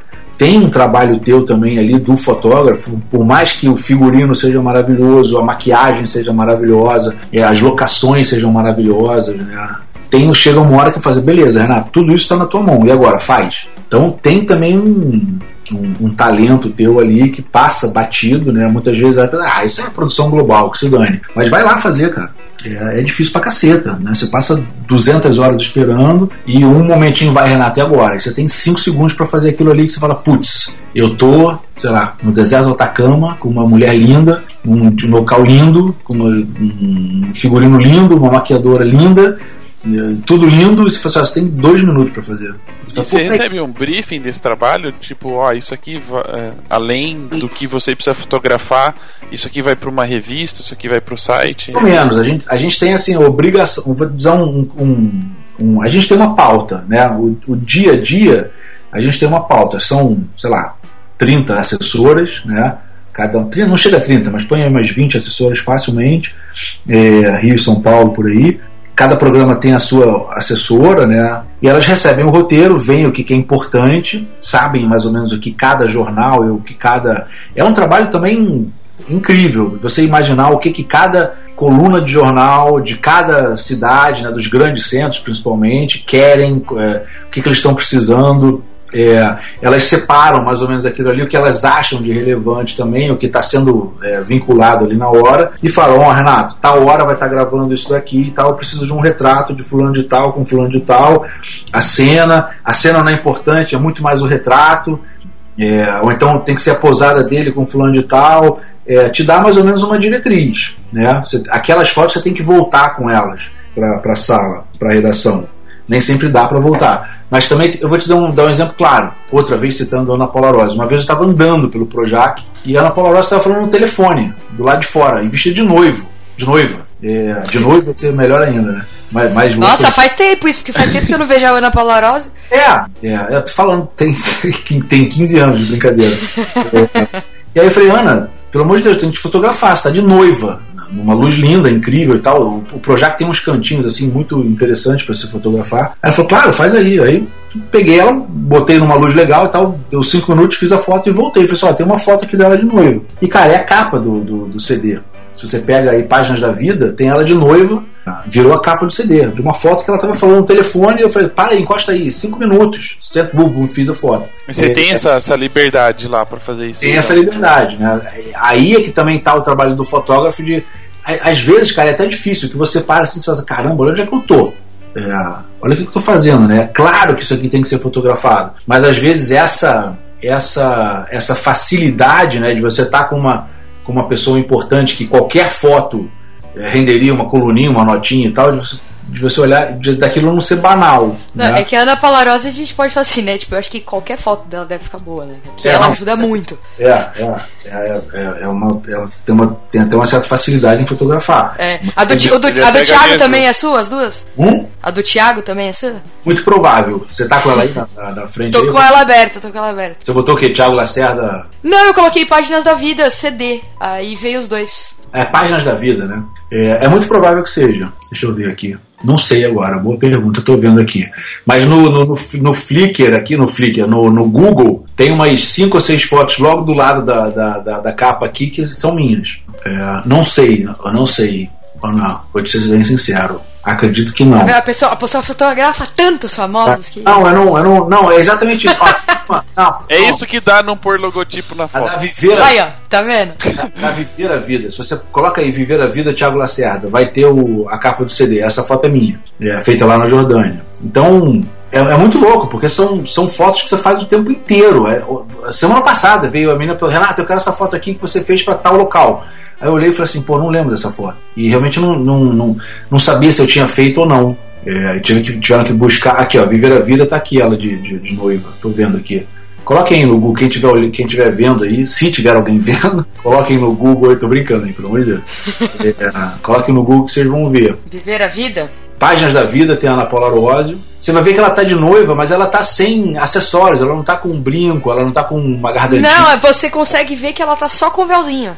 É, cabeça, ela né? tava ali de bobeira e tal, e eu, buf, fotografei e vambora. Mas. Cara, esses, caras da Globo faz tanta coisa em 3D, não foram capazes de fazer dois brincos pra pôr na orelha dessa menina? Não sei. Cara, porque, Rafa, assim, é muito rápido e é, e é. Muitas vezes, assim, essa aqui tá ótima, vamos, vamos embora e tal. É, tem. Tem. É óbvio que tem uma preocupação, né? mas também a Ana Paula Arósio, que ela tá ali, ela mesmo sem brinco, a mulher tá linda, é, é, é impossível, né? Mas tem muita foto que você faz que eu olho e falo assim: caramba, eu não tenho a menor ideia se, se essa foto fui eu ou não, não ou, ou foi outra pessoa. Tem umas fotos bem antigas que eu já não me lembro mais. Agora, eu botei aqui Thiago Lacerda aqui, tem várias fotos que eu tô vendo que eu que fotografei, eu que fotografei, e nem crédito tem. Ah, meu, mas não tem como, né? Essas fotos elas rodam demais, né? É, é um. Cara, eu fui pra Moscou, né? Começar de novo. É, fui acompanhando as gravações. E lá tinha. A gente foi recebido por uma. Por uma, por uma russa que falava português. Né? E ela foi acompanhando a gente, ela foi a nossa assessora. Né?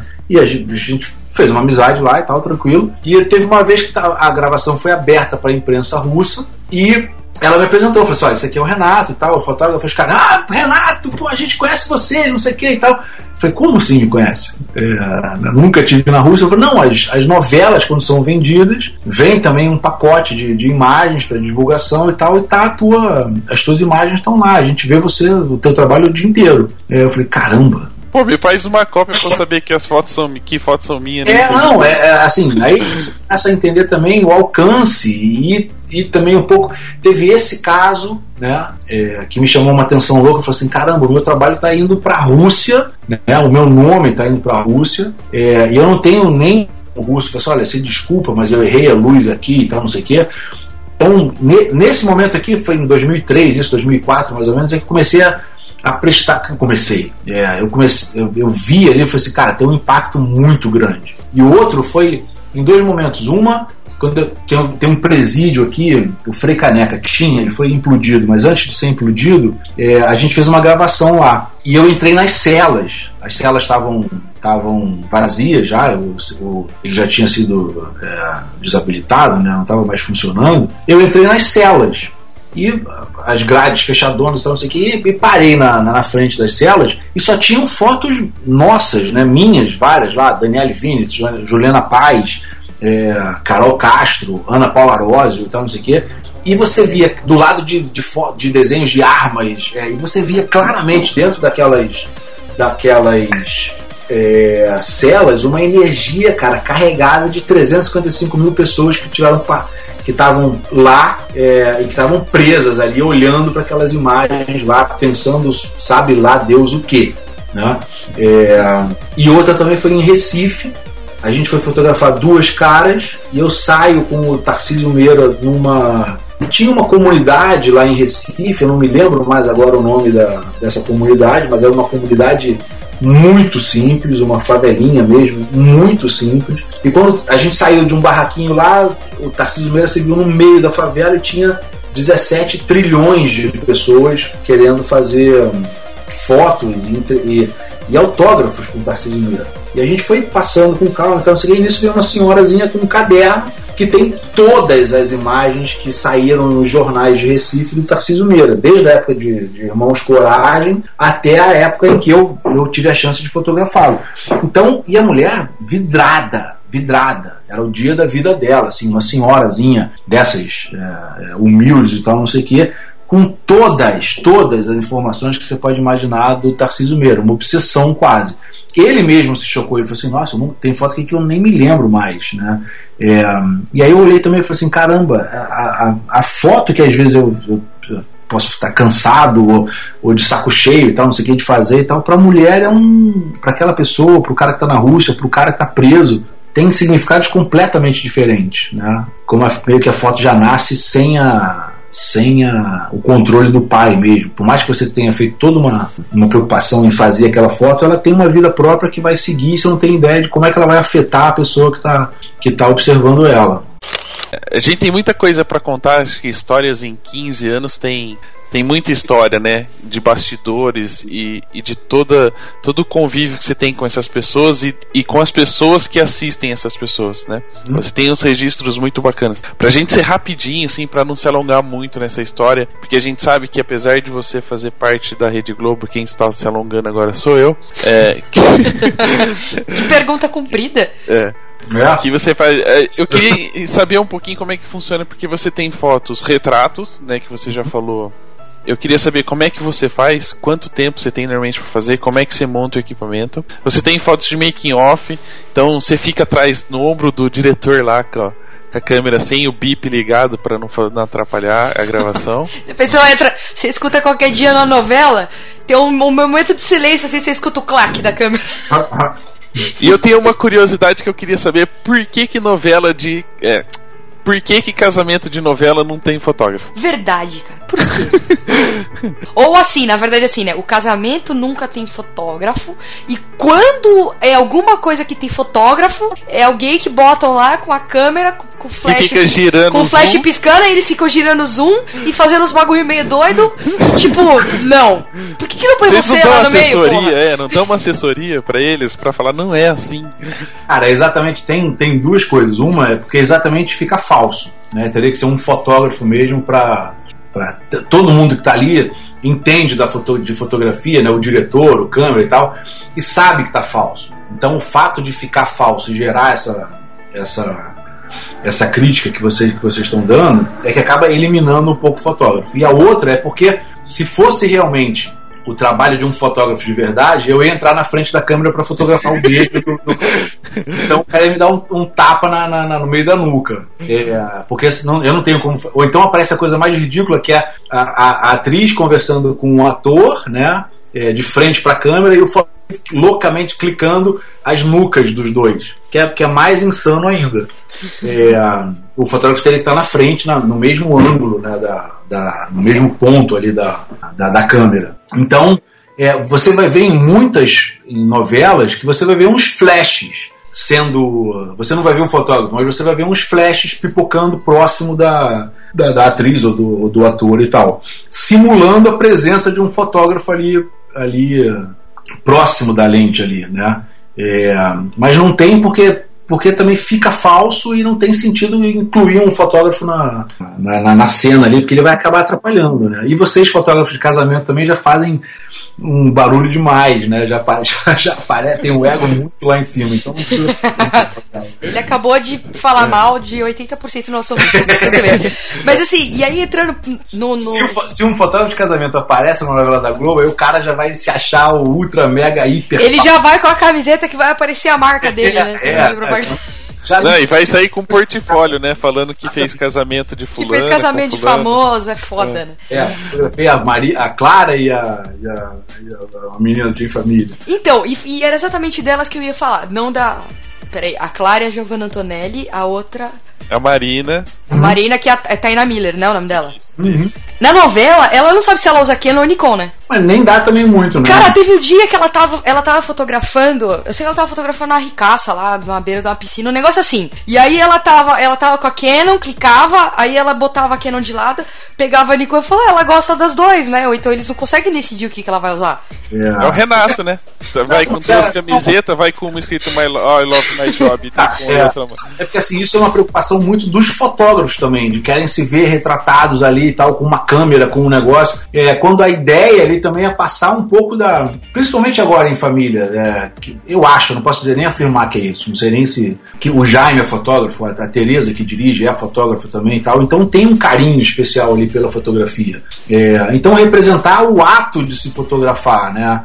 É, e não o equipamento que você está fotografando. Eu acho que, que isso está um pouquinho exagerado na, na, na- na- nos dias de hoje. Você está sempre calcado em equipamento, equipamento, equipamento, equipamento. Não, e eu conheço gente que usa os dois, tipo, tranquilo. A única coisa é aquela que você, você se perde, né? Quando você pega o outro, assim. É, é- é- era o que você de- deveria acontecer. Você ter essa, né? É, para isso que existe essa padronização, número F, velocidades, ISOs, tá tudo igual, para que os equipamentos fossem meio que, que adaptáveis, né? Tá certo que uma você gira para um lado, a outra gira para o outro, mas pô, em duas, três horinhas ali você já pegou a manha. Mas essa fixação também de falar, pô, ela fotografa com Canon, ou ela fotografa com Nikon, ou ela fotografa com Leica, ou ela fotografa eu acho que não, não, não, é, não tô te criticando, não, tá? É, é, não, não, te juro por Deus, mas é, é, eu vejo um peso, uma fixa. Muitas pessoas na, na- nas mídias sociais, né, Facebook, e tal, pô, mas o que, que ela usa, o que, que ela usa? Eu falei, pô, esquece um pouquinho que ela tá segurando e vê um pouco a, a, a, a mensagem que está sendo falada ali, né? De, é uma fotógrafa, está fotografando outra pessoa, o que está rolando, o que, que ela está vendo, como é. Tá certo também que é romanceado, é uma novela, você não vai aprender a fotografar ali na. na- Não, na- mas é sempre interessante ter algum. Mesmo que assim, no caso dela, que ela é uma fotógrafa profissional, que tem esse tipo de trabalho que ela faz. Aham. E quando teve, por exemplo, é, é, que veio te lembrar agora, uma novela que passou, não vale a pena ver de novo, com o Reinaldo Gianecchini e com a Thaís. Que ele tinha o irmão gêmeo. E ele. ele, Da ele cor do pecado. da cor do pecado, isso. Ah, é. E ele fotografava, né? E se Ah. olhava e ele tava com uma câmera. E era, era uma, uma SLR, não era nem uma câmera que Então- todo mundo prestaria atenção. É, mas é, o legal, o legal é que você falou, pô, ele fotografava, né? Já tá implícito que ele tá com uma câmera. Qual a marca daquela câmera, né? Que é meio, meio do... Aí já entra a questão de marketing, quem deu mais grana pra, pra... E é meio bobo, né? Eu queria que a pessoa fosse tocada pelo fato. Da... Aí é, é um papo altamente cabeça, não sei nem se, se cabe aqui a gente perder tempo com isso, mas é, que seria legal você ter um espaço tão nobre como esse de pô, 80 milhões de pessoas vendo o tempo inteiro de uma pessoa fotografando outra pessoa, né? E não que equipamento que aquela pessoa está usando para fotografar aquela pessoa. O ato de se fotografar é que deveria ser, pô, que, ma- que maneiro, né? Tá acontecendo, né? É, é, ela tá fazendo um ensaio, como é que ela tá fazendo, o que, que ela tá usando, o que, que tá acontecendo e tal. É, eu acho que cabem outras perguntas além desse. Por que, que ela não usa? Pelo amor de Deus, não se sinta criticada, eu tô te falando com um coração puro mesmo. Não, tranquilo, relaxa. Porque, porque você tá, tá, tá, tá trazendo essa pergunta que várias pessoas também me fazem. Ent- Então, Então, tá vendo? A oportunidade pra você responder pra umas 4 mil Não, agora. É, que bom. É, vou te dar um exemplo claro. Cansei né, de estar comendo lá na praça de alimentação lá do, do Projac. E eu uso uma, uma, uma câmera pesada, uma câmera grande que chama atenção. Coloquei na, na, na mesa e tô comendo, tá, não sei o quê. E um cara lá do outro lado da, da, da praça de alimentação começa a olhar pra câmera e tal, não sei o quê, para lá. Chega do meu lado e fala assim: dá licença. Eu, claro, tá à vontade. Tá ali. Pô, posso dar uma olhada? Claro, pode. É, aí ele pega a câmera. Cara, que maneiro, hein? Que lente é essa? Eu falei, é uma 2470. É, 2.8? Eu falei, é, 2.8. Que porra, sensacional. Quantas fotos faz? Eu falei, ah, 10 fotos por segundo. Cara, quanto é que custa uma dessa? Eu falei, ah, sei lá, uns 3 mil. Aí o cara, 7 mil dólares! Caramba, que maneiro, não sei o que. Eu falei, ah. Ele falou, porra, eu tenho uma XYZ E2 que custa 600 dólares. Eu falei, Pô, legal, maneiro, gente, ótimo. Porra, sensacional, cara. Tá. Obrigado, hein? E vai embora. Aí eu falo, porra, é, e eu, né? e as histórias que eu tô tendo, e, a- e as histórias que o fotógrafo teve, a percepção dele. é, o cara, o cara pe- pe- pegou um equipamento, olhou, ficou. Entendo o fetiche da ferramenta que tem ali por trás todo, mas morreu na ferramenta, cara. É que nem eu encontrar com você e falar, Ana, legal, né? Teu computador aí, teu Skype, qual é? Ah, é, versão 7.0. Show de bola, hein? Microfone maneiro e tal. Valeu, Ana, até mais. Porra, cara maluco ia, ia, ia eu não sei se eu também tô viajando e tenho um pensamento romântico demais e tal. Não, mas é que muita coisa. É aquela coisa, muita gente se atenta pro equipamento, independente de ser fotógrafo, óbvio que, óbvio que às vezes a gente tem o interesse de, de, de saber o que a pessoa tá usando, independente se é na vida real ou na novela. E essa coisa das pessoas virem me perguntar pra gente acontece tanto com você dentro do Projac, quanto comigo num evento corporativo, quanto com o Rafael num casamento, entendeu? Com certeza, com certeza. As pessoas vêm e perguntam e falam assim, e é sempre aquela história assim, né? Nossa, mas essas fotos, essa câmera faz uma foto legal. Tem é. gente que faz a piadinha e já corrige, fala assim, né? E porque eu já peguei a mania mal educada, às vezes, de responder, falei, então eu vou dar na tua mão, eu quero ver se você faz igual. Eu faço sempre, eu falei, toma aí, faz aí. Não, Vamos ver se você faz igual. E a pessoa fala, não, eu sei que não faço, né? Você estudou para isso. Então, a, algumas pessoas já se atentam. Lógico que tem umas que continuam sendo bestas, fazendo é. a piada e achando que é engraçadinho. Que, é, é. Posso dar a minha impressão, Renato? Que ah. eu acho que para você acaba, acho que, se tornando mais um uma coisa romantista, é no sentido, nem sei se existe essa palavra romantista, mas tudo bem, acabei de inventar. Porque eu sinto assim, por exemplo, é a mesma coisa que eu encontrar você e se saber que você é um fotógrafo da Globo e na vez de chegar para você e perguntar quais são as suas histórias, né, de você contar que você viajou, que você conheceu, eu chegar para você e falar assim, e a Grazi? Né? Querer ah. saber de outras pessoas é, por você, mas não querer saber de você que, que as suas histórias. Eu acho que é mais ou menos o que acontece com a câmera. A pessoa pergunta da câmera, mas não, não sabe o que tá por trás. É, não, com certeza. E fulano de tal é chato? Eu falei, não tenho a menor ideia. Eu cruzo com esse fulano de tal, 5 minutos, 10 minutos, falo, oi, tudo bem, tal, tá, rio, brinco e tal, mas não tenho essa, e nem deveria, né? É, por mais que tem gente que eu conheço profundamente, mas não, também não vou ficar falando, ah, o cara é um pentelho, é isso, é aquilo, então. é, é, não tem sentido, né? É, é, são, essas, são essas pequenas coisas que eu acho que a fotografia, não sei nem se a fotografia também, é, talvez um cara que leve, tenha realmente paixão pelo que faz e tal, começa a ter um encontro com ele mesmo ali, se aprofunda mais ainda nesse, nesse contato, é, e fica uma pessoa mais serena, mais calma e tal. Mas é, é, é que nem, cara, você encontra o Pelé com uma bola, e você fala, maneiro, essa bola é de couro? É, responda, né? É, cara, valeu, hein, obrigado. Você fala, porra, eu, eu, longe de me, tá me comparando com o Pelé, pelo amor de Deus, mas tô dando exemplo, tô dando exemplo é, fácil de entender, né? É, você tá com um cara que tem histórias alucinantes, né? Que tem, que tem imagens maneiras e tal. E se você gosta de futebol, não seria legal você sentar com o jogador e falar assim: e aí, meu irmão, como é que foi jogar a Copa de 70? Como é que foi ali se quebrar? Que foi, qual foi a sensação? Qual foi não sei o quê? É, é, e você olhou pra bola. O barato a mesma coisa o Senna com o carro, né? Você perguntar é, do carro e esquecer do Senna. Se você, se, você chega, se você chegasse pro Senna, se você chegar pro Pelé e falar, pô, meu irmão, e a bola? Como é que ele fala? Pô, vai tomar banho, não é a bola. É o futebol, é o contato, é o, são os outros jogadores, é o encontro, é a brincadeira, é a sacanagem, é o gol, é a torcida, é a emoção, é a ante... tudo, menos a bola. Esse é que é o barato, cara. É, é, o Pelé ia jogar, ia, ia ser fazer 3 mil gols, 7 mil gols, ia ser o Pelé, o Pelé, se ele tivesse com uma bola de meia. Um louco de futebol, o cara viveu para aquilo. Então não tá na bola, sacou? É, tá na, na, na, no cara, é, tá em você, tá na Ana, tá em mim, tá, tá no outro fotógrafo, tá no Danilo, tá no Clício, tá no Fábio, tá. E é, é o cara, sacou? É, é, o homem que tá ali por trás. Não tá na. Eu, o meu grande, meu grande. Eu, eu fiz uma entrevista uma vez com, com o Afonso Beato, e eu fiz, que é um diretor de, de, de cinema, televisão e tal, famoso, fera. E foi uma entrevista muito louca, porque foi no meio da, de, uma, de, uma, de uma filmagem e tal, e tal, com a câmera aberta, e a gente ficou falando e tal. E eu falei, eu falei, Afonso, e essa loucura dessa, dessas câmeras que estão chegando no nível de, de, de contraste, de, de, percepção de contraste do olho humano. Câmeras com 15, 20 pontos de contraste. Tá? Eu falei, pô, Renato, eu não vejo a hora que isso aconteça. Porque aí você não vai ter mais a desculpa do equipamento, vai ter o olhar do cara que vai fazer a diferença. Eu, ainda bem que tá, tá chegando nesse ponto. Ainda bem que o equipamento está ficando tão bom quanto o olhar humano, que aí vai ser o olhar humano que vai fazer a diferença. Você não vai ter mais a, a muleta do equipamento, sacou? Então esse meu meu desespero às vezes me irrita um pouco desse, desse fetiche exacerbado e deixou de ser um fetiche. Uma coisa, porra, é você ter um fetiche que toda sexta-feira você curte ali e fala é saudável, mas de segunda a domingo, de domingo a domingo, você falar na câmera, falar naquilo, falar na lente, falar isso, falar aquilo.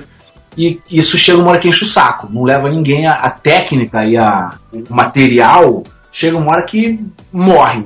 Você acha que você começa a se soltar mesmo como fotógrafo quando você já não está mais. Se você pega uma foto minha, em nenhum momento que você olhou as fotos ali, você falou assim, Renato, aquela 24mm que você usou na foto do Tarcísio Meira ou do Nepal, não sei de onde e tal, foi sensacional. Que escolha sensata do 2.8, porque o desfoque do buquê das nove lâminas e tal. Aí eu falei, pô, Rafa, você entendeu completamente errado, brother. Porque eu não teve isso, né? Se você está enxergando o equipamento na foto, então eu, o fotógrafo errou. E se da mesma forma que o cara tá vindo para ver o equipamento, fala, porra, então ele, essa, eu sei que é uma chance dele ver uma câmera boa ali na frente dele, que ele ficou olhando, sonhando, que ele não pode comprar nem nada e tal. Mas é muito mais do que a câmera. Além da câmera, a câmera não foi achada no meio da, da, da mesa, entendeu? É, é, tinha, tinha histórias, tinha. Tô viajando aqui, mas você entendeu a, a espero que vocês tenham entendido. A, é um pouco, um pouco de desespero, cara sei lá, um pouco do amor pela fotografia e não pela. Eu até vou te ser sincero, eu nunca falei isso pra ninguém, tô falando pra vocês aqui.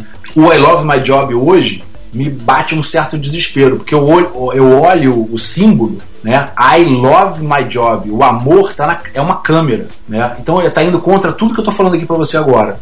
É, me deu um certo desespero de uns tempos para cá olhar para I love my job é uma das razões até diminuição na frequência dos posts. Já era difícil escrever, né?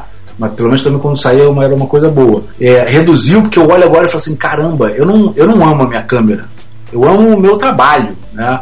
Eu não posso mais colocar como câmera um, um, um coração. Estava é, tendo uma, uma incongruência ali. Eu, há, um tempo, há muito pouco tempo atrás eu, eu até mudei o I Love My Job, não pegou. É, não, eu não gostei. Que era eu, era uma lâmpada. Né? Eu amo my job. Eu era uma ideia, né? Era um, era um, um lampejo. Eu gosto da, da, da, dessa coisa da criatividade. O I Love My Job ficou uma bandeira que eu não queria mais levantar agora de você amar a tua câmera e você se e de certa forma escudo de você estar atrás de uma câmera é uma Canon D4S, sacou? Você só vai amar o teu trabalho se você tiver uma Canon D4S, é um absurdo, é uma Nikon D4S. Se você só vai amar o teu trabalho se você tiver uma Nikon D4S, eu pego pessoas aqui no Criador que amam o trabalho tendo uma, uma 3200. Dei aula para uma hoje. É, que estava apaixonada com uma 3200 na mão. E eu falei, pô, eu não posso falar isso para ela. Eu amo o meu trabalho e ter uma Canon último, último tipo, entendeu? Caríssima.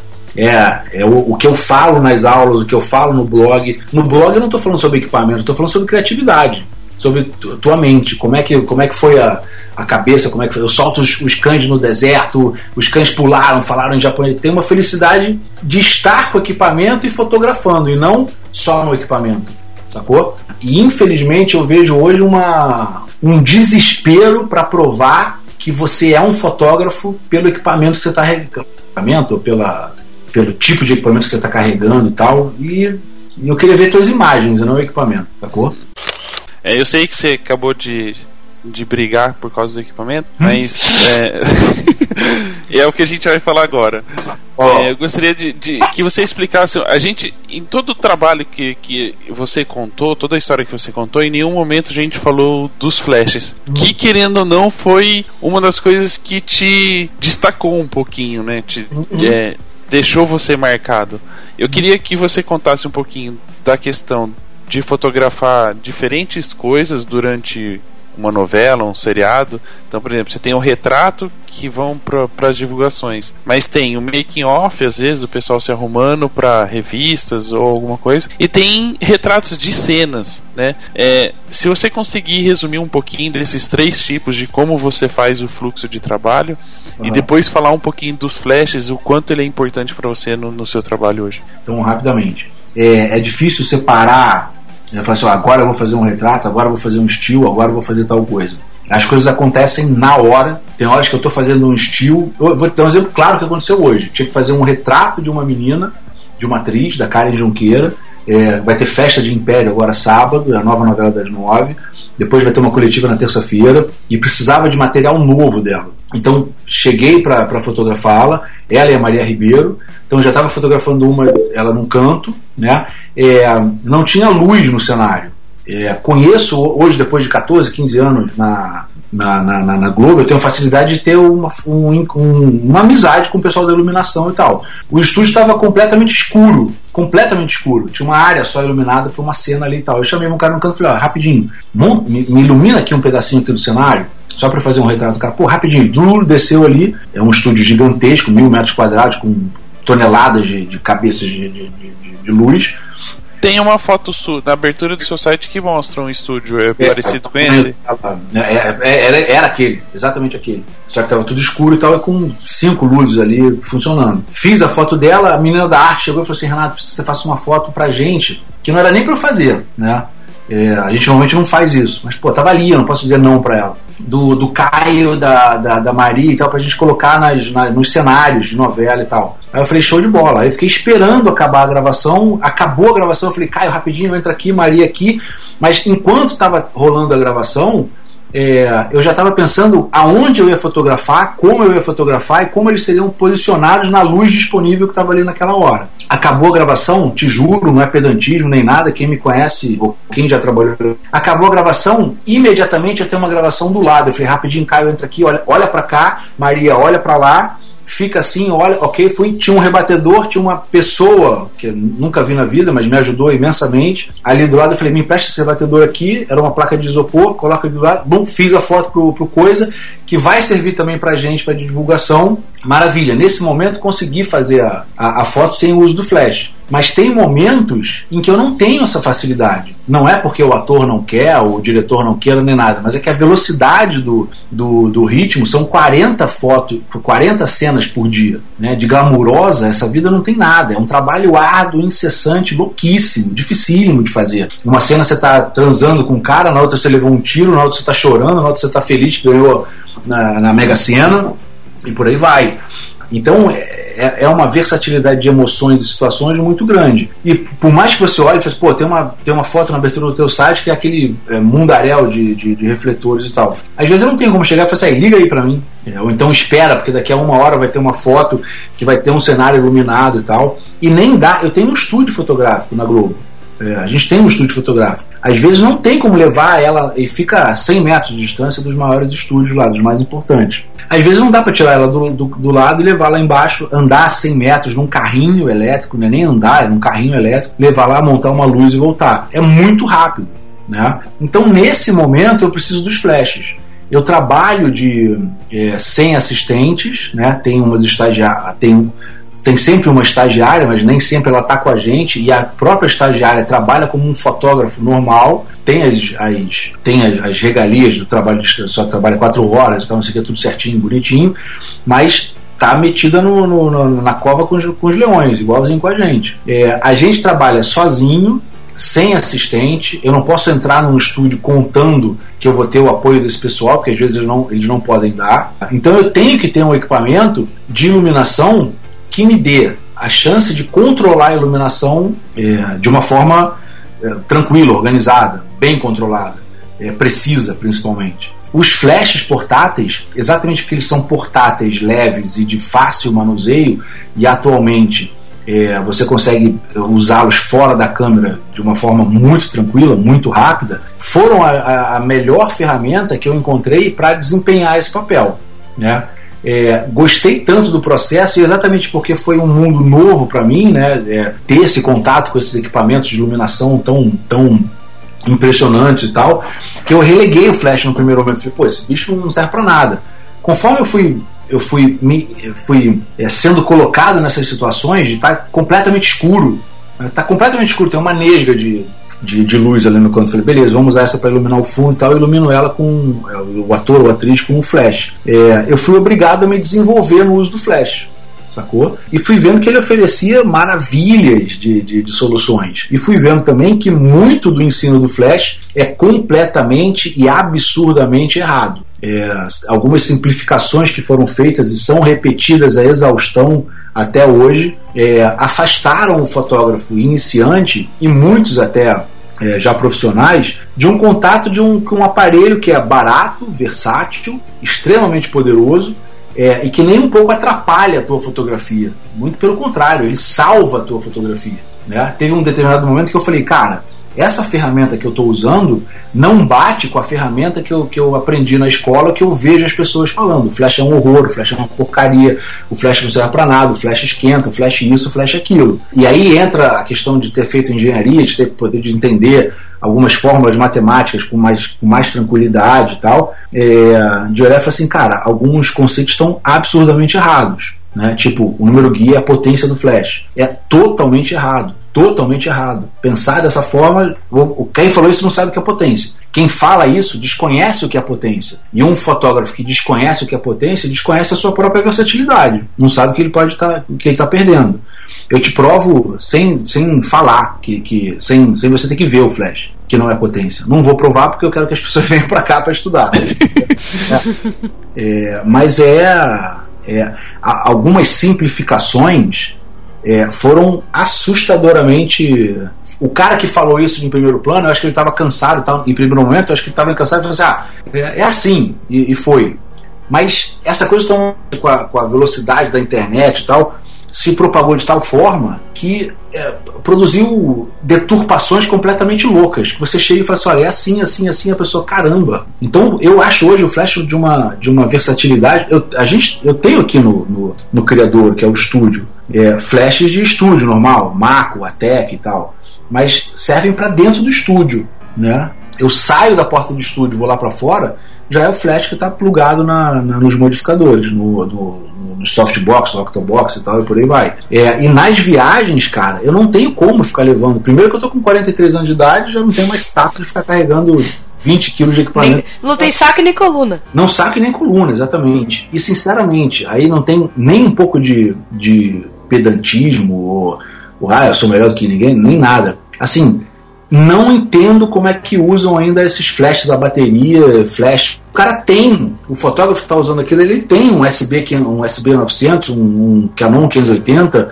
e tal, e a facilidade de tirar e levar ele para fora. É, tirar ele da câmera e usar ele fora da câmera. Eu tenho sinceras dúvidas quanto a a versatilidade dessa galera que, ah, eu não gosto de flash, eu não sei o que e tal, e usa flash a bateria fora da câmera e tal, carregando uma, uma bateria de 3 kg, 4 kg. Eu falo, cara, por que isso? Não tem sentido. Não tem sentido. O meu flashinho sincroniza em qualquer velocidade, não depende de bateria, são quatro pilhas AA. Eu não fotografo em carga total o tempo inteiro, fotografo em ISOs baixíssimos, 50, 100. Se tivesse ISO 25, eu estaria fotografando ISO 25. É, em aberturas tranquilas, eu não preciso. As pessoas que vêm aqui ficam, ah, mas a minha é uma 1855, 3.5, 4.5, 3.5, 5.6. Eu falo, show de bola. Ah, mas é ruim. Então, eu falo, não, não tem nada de ruim. Tá maravilhoso maravilhoso. Ah, mas eu tenho um, um ótimo, né? Vambora, qual o problema? Não, mas é uma porcaria. Então, quem disse para você que é uma porcaria? Como é, que, como é que a pessoa compra uma câmera fotográfica e já fica pensando que é uma porcaria? Entendeu? É, eu não consigo entender que pensamento é esse que está permeando a fotografia que uma câmera de entrada é uma porcaria. Por que, que é uma porcaria? Por que, que um 430 é uma porcaria? Por que, que um SB600 é uma porcaria? Por que, que uma 1835, tá certo, você vai fotografar casamento com, com fog e luz de velas, você vai ter uma certa dificuldade. É, aí tudo bem, mas você já comprar uma câmera e, e ah, não, é uma porcaria. Por que, cara? Calma, por que, que tem essa. E outra coisa, luzes mágicas. É, todo mundo está vendendo agora a magia da luz, a 85 posições mágicas de luz, e não sei o que, o momento mágico de não sei o que a ideia de que existem é, é, horas mágicas e equipamentos caros está sacrificando a criatividade dos fotógrafos. As pessoas estão vendendo, estão criando dificuldades para vender facilidades. Quando o equipamento fotográfico já atingiu um nível de facilidade absurdo. Você com uma, com uma Canon T3i e uma Nikon 3200, você faz coisas impensáveis há 10 anos atrás. Sacou? Então, por que, que é ruim? Por que, que é uma porcaria? Por que, que uma pessoa só é, só é boa se ela tem um Profoto, se ela tem um XYZ, Mega YZ Lápis, Omni, Blém, Blém, Blém, Blom? Excelente essa marca. É, é, eu não consigo entender isso. Entendeu? Bate com aquilo que a gente falou lá atrás e falou assim: ah, é uma Nikon D4S, é uma Canon 1DX, Omni Y, blá, blá. Porra, legal, cara. Tá boa, mas assim, ótimo e o cara não usa 10% da, da, do, da, da, do potencial que a câmera tem. As pessoas ah, mas qual câmera que você usa? Eu falo, eu uso uma D800. Você não tem uma D4? Eu falo, não, não tem uma D4. Mas como você não tem uma D4? Eu falei, não, porque eu adoro um flashinho pop-up. Você usa o flashinho pop-up? Eu falo, uso. É vital para mim o flashinho pop-up. Porque eu dependo dos flash para disparar ele na, na, na, na, foto. Ah, mas não, não funciona. Eu falei, como não funciona? Ah, mas em, em, em em, em, externa, em sol aberto, não sei o que. Eu falei, cara, pega um vídeo que tem aí que eu tô com um flash em pop-up a 30 metros da pessoa e tá num deserto a 50 graus na cabeça. Como é que não funciona? 50 graus? Eu falei, é, 50 graus, tava sangrando a cabeça. Então, assim, tem um, um, um, um desespero para você ter o último equipamento, que a 5D Mark III é melhor do que a 5D Mark II, não sei o quê. Porra, brother, compra o Mark II e vai fotografar. Um ano fotografando com a bicha vai te ensinar muito mais do que você ficar um ano analisando e vendo teste de ruído de uma câmera X com uma câmera Y. Você não vai ter as duas câmeras para fotografar. Então compra que teu dinheiro permite compro, com, com, é, comprar e vai fotografar. O barato é fotografar, é let's fotografar. O Danilo tá certo. Vai fotografar. Vai ter o tesão de fotografar, porra. De errar. De entender qual é o limite do teu equipamento. Chegou aqui, eu quero me expressar mais, então tá na hora de comprar um equipamento novo. Mas não porque a Sony lançou um sensor melhor, porque a Canon lançou o XYZ, porque a Nikon lançou um, um, sensor que não tem ruído, que fotografa 400 mil de ISO. Falei, porra, se você está fotografando a 400 mil de ISO, você está iluminando mal, você chegou errado, você tem que chegar umas 5 horas mais cedo. Você não fotografava em 400 mil de ISO. Que papo furado é esse, cara? Sacou? Aí você pega foto, fotografia de casamento. Ah, eu fotografo 400 em 2.8 que não sei o que. Eu falei, pô, comprou uma câmera mega power, comprou uma lente de 2.200 dólares, está fotografando em 6.400 de ISO, onde você perde contraste, perde saturação, perde definição da lente. É a pior zona de, de funcionamento de sensibilidade do teu sensor. Foi para isso que você gastou dinheiro? O que tal se aprender a, a, a, usar um flash que te permite fotografar em ISO 100, a abertura que você quiser, na velocidade que você quiser e ainda controlar a distribuição de luz da tua foto? O que, que você prefere?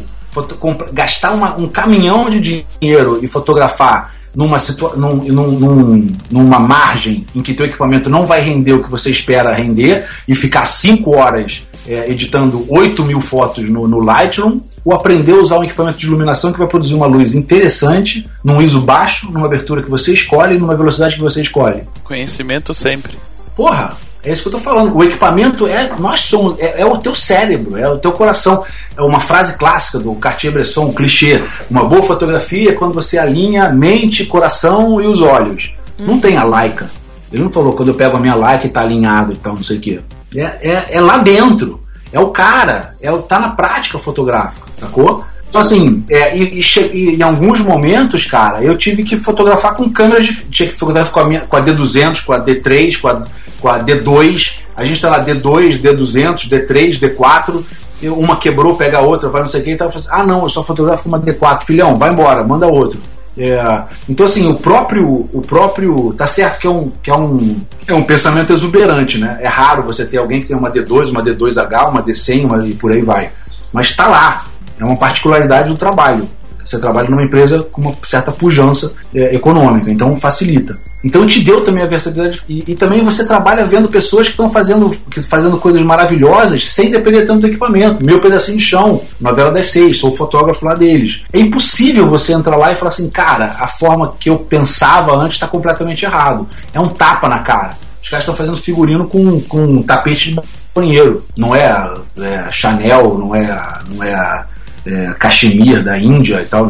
Não é. É, tapete, é um negócio completamente diferente, né? Completamente louco. E tá lindo, cara. Então tá, de novo, é o figurinista, é a figurinista, é o diretor, é o cara da luz, é aquilo. Você vai ver, às vezes, iluminado é, é uma lâmpada. É, tem uma cena, uma hora clássica, que o cara, não, peraí, eu tenho que botar luz. Cara, pra que eu vou botar luz? Olha pra cena. A cena tá super bem iluminada. Não preciso botar luz, vambora. E assim, ganhou, e fica muito mais natural, muito. Então, assim, é um aprendizado e cada vez menos você vê. É óbvio que teu equipamento é, é, te ajuda no momento em que você vai precisar daquele equipamento, mas passar a fotografar e depender exclusivamente de ter equipamento o tempo inteiro, você está se sacrificando, cara. Eu não consigo imaginar como é que inúmeros fotógrafos se sacrificam diariamente porque não têm um equipamento que eles talvez nem precisem ter, sacou? É, então, assim, é ter um pouco até de respeito com, com. É óbvio que essa vontade de, de crescer, de ter uma coisa boa e tal, é, é, é, bonito de se ver. Mas chega uma hora que passa também um limite e vira, e vira uma doença, vira uma obsessão meio, meio louca. O cara se, se decidiu virar fotógrafo para fazer boas imagens e não para ter bons equipamentos, sacou? É o que eu vejo acontecendo atualmente agora. Você vai falar com, com. Você vê pessoas que chegam até você, trabalhos que chegam até vocês, até, até, até a gente, normalmente, em que tem textos mirabolantes em vez de fotos maravilhosas. Eu falo, cara, se você gosta de escrever textos mara maravilhosos, você vira escritor, não vira fotógrafo. Eu quero ver de profissão em três, Hã? dois. Não, não, eu não, tô, eu- eu não tô criticando vocês nem nada. É, eu tô falando só que você Vocês pega- não só o Petroco, porque eu não escrevo porra nenhuma. É, né? Não, mas assim, pô, eu, não- eu nem posso falar isso porque eu também escrevo no blog, né? E as pessoas elogiam e tal, não sei o quê. Mas eu não quero ser conhecido pelo que eu escrevi no blog. Legal, né? Que bom, tem um blog lá, tá passando informação em português, ah, ótimo, são, são textos legais, bem escritos e tal. Mas, pô, você me chamou não pelo texto do blog, espero, né? Acho que você me chamou pelas fotos também que estão ali na. Não, eu queria Não, perguntar a da gente- Grazi Mazafera. na É, verdade. então, a gente chamou É, porque. a. Por causa da Globo tal, mas. É, assim, eu queria ver mais imagens, cara. E eu tenho visto é, textos cada vez mais. Por isso que eu fiz a brincadeira quando você falou, faz a tua apresentação. Eu falei, você quer um texto ególatra? É, que é sempre o maior, mega, hiper, ultra, power, fulano de tal e tal, não sei o quê. Eu falei, ótimo, maravilhoso, deixa eu ver tuas imagens. Alguns não têm imagens. Alguns não têm portfólio para mostrar. O, último, o portfólio que ele tem é do último workshop que ele deu na, na- na no final de semana passado. E assim, é, eu, eu não falo nada, eu fico tranquilo, falo, ótimo, maravilha, vai embora, deixa o cara viver a vida dele lá e tal. Mas você não vai conseguir enganar todo mundo o tempo inteiro. Mas assim, eu quero ver mais fotógrafos com imagens e não com textos, sacou? Fotos boas, que te sensibilizem, que, que, que eh, produzem alguma, produzam alguma emoção dentro de você e tal, mas não textos e carinhas marrentas em, em thumbnails de, de 5x5, que fica colocando pra, pra- em Facebook e, e coisa o tempo inteiro. Isso, isso não convence ninguém, cara. São fotógrafos. Deveriam fazer fotos maneiras. Você estava falando de equipamento e que as pessoas acabavam te perguntando e você acabou virando uma referência com o blog, né? Muita gente te conhece porque acompanhava o que você escrevia no blog. Quando veio a ideia do criador, assim, qual que é o objetivo seu do criador? Então, o que pergunta. é o criador, né, para quem tá ouvindo? É, mas Boa. é, é- é muito É. bem- bom você fazer essa pergunta, assim. É. Interessante. É, é até difícil para mim eu explicar isso daí, é, o que é exatamente o criador. O blog ficou super conhecido, né? É, as pessoas tinham um carinho, eu tenho um carinho especial pelo blog, apesar de ter feito essa crítica há pouco tempo atrás, tem um carinho super especial mesmo. Né? O Renato, que, que apareceu por surgiu através dele aí também. Eu viajei o Brasil inteiro, cara. Com- E tô, via- tô indo pro Japão agora para dar curso de flash agora em outubro. Graças ao blog. Os japoneses gastam oito minutos lendo os textos do blog em média. É uma eternidade, perto dos oito segundos que você gasta em média. Uma- É, é porque eles não sabem ler em português, aí é, é, usam o eu falei isso pra uma amiga minha hoje, ela falou, eles entendem? Eu falei, pô, são brasileiros, pô, que estão lendo. São japoneses entre aspas, pô. é, é. É, Então tem, tem uma galera que, que vai pra lá, eu tenho um respeito absurdo e tal. É, viajei o, o Brasil inteiro com ele, né? E chegou um momento, cara, em que tava realmente ficando cansativo viajar e encontrar com essa galera toda. Né? Por mais que eu quisesse ir e tal, tava sempre quero, tô viajando, vou agora Balneário Camboriú, Recife, tal, tem uma agenda aí intensa. É, mas estava ficando realmente cansativo.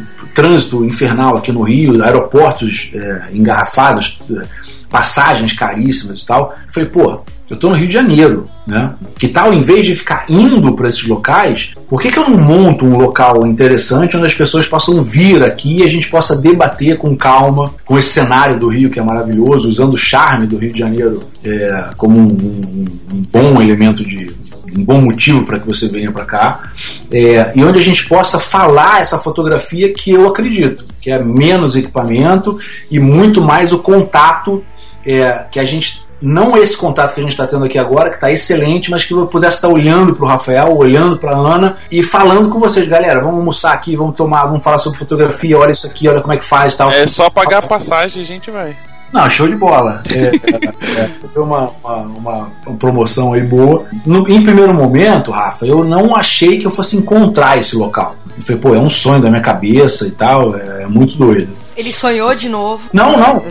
Vou- Olha, olha, a doideira. É, mas tem uma imagem, tem uma coisa bonita aí atrás. Eu comecei a ter essa ideia de falar, pô, eu queria ter um local, né? Um estúdio. É, eu fui no estúdio do IG em São Paulo, foi no- que é, é é o Inácio, puta fotógrafo de viagem também, é muito bom.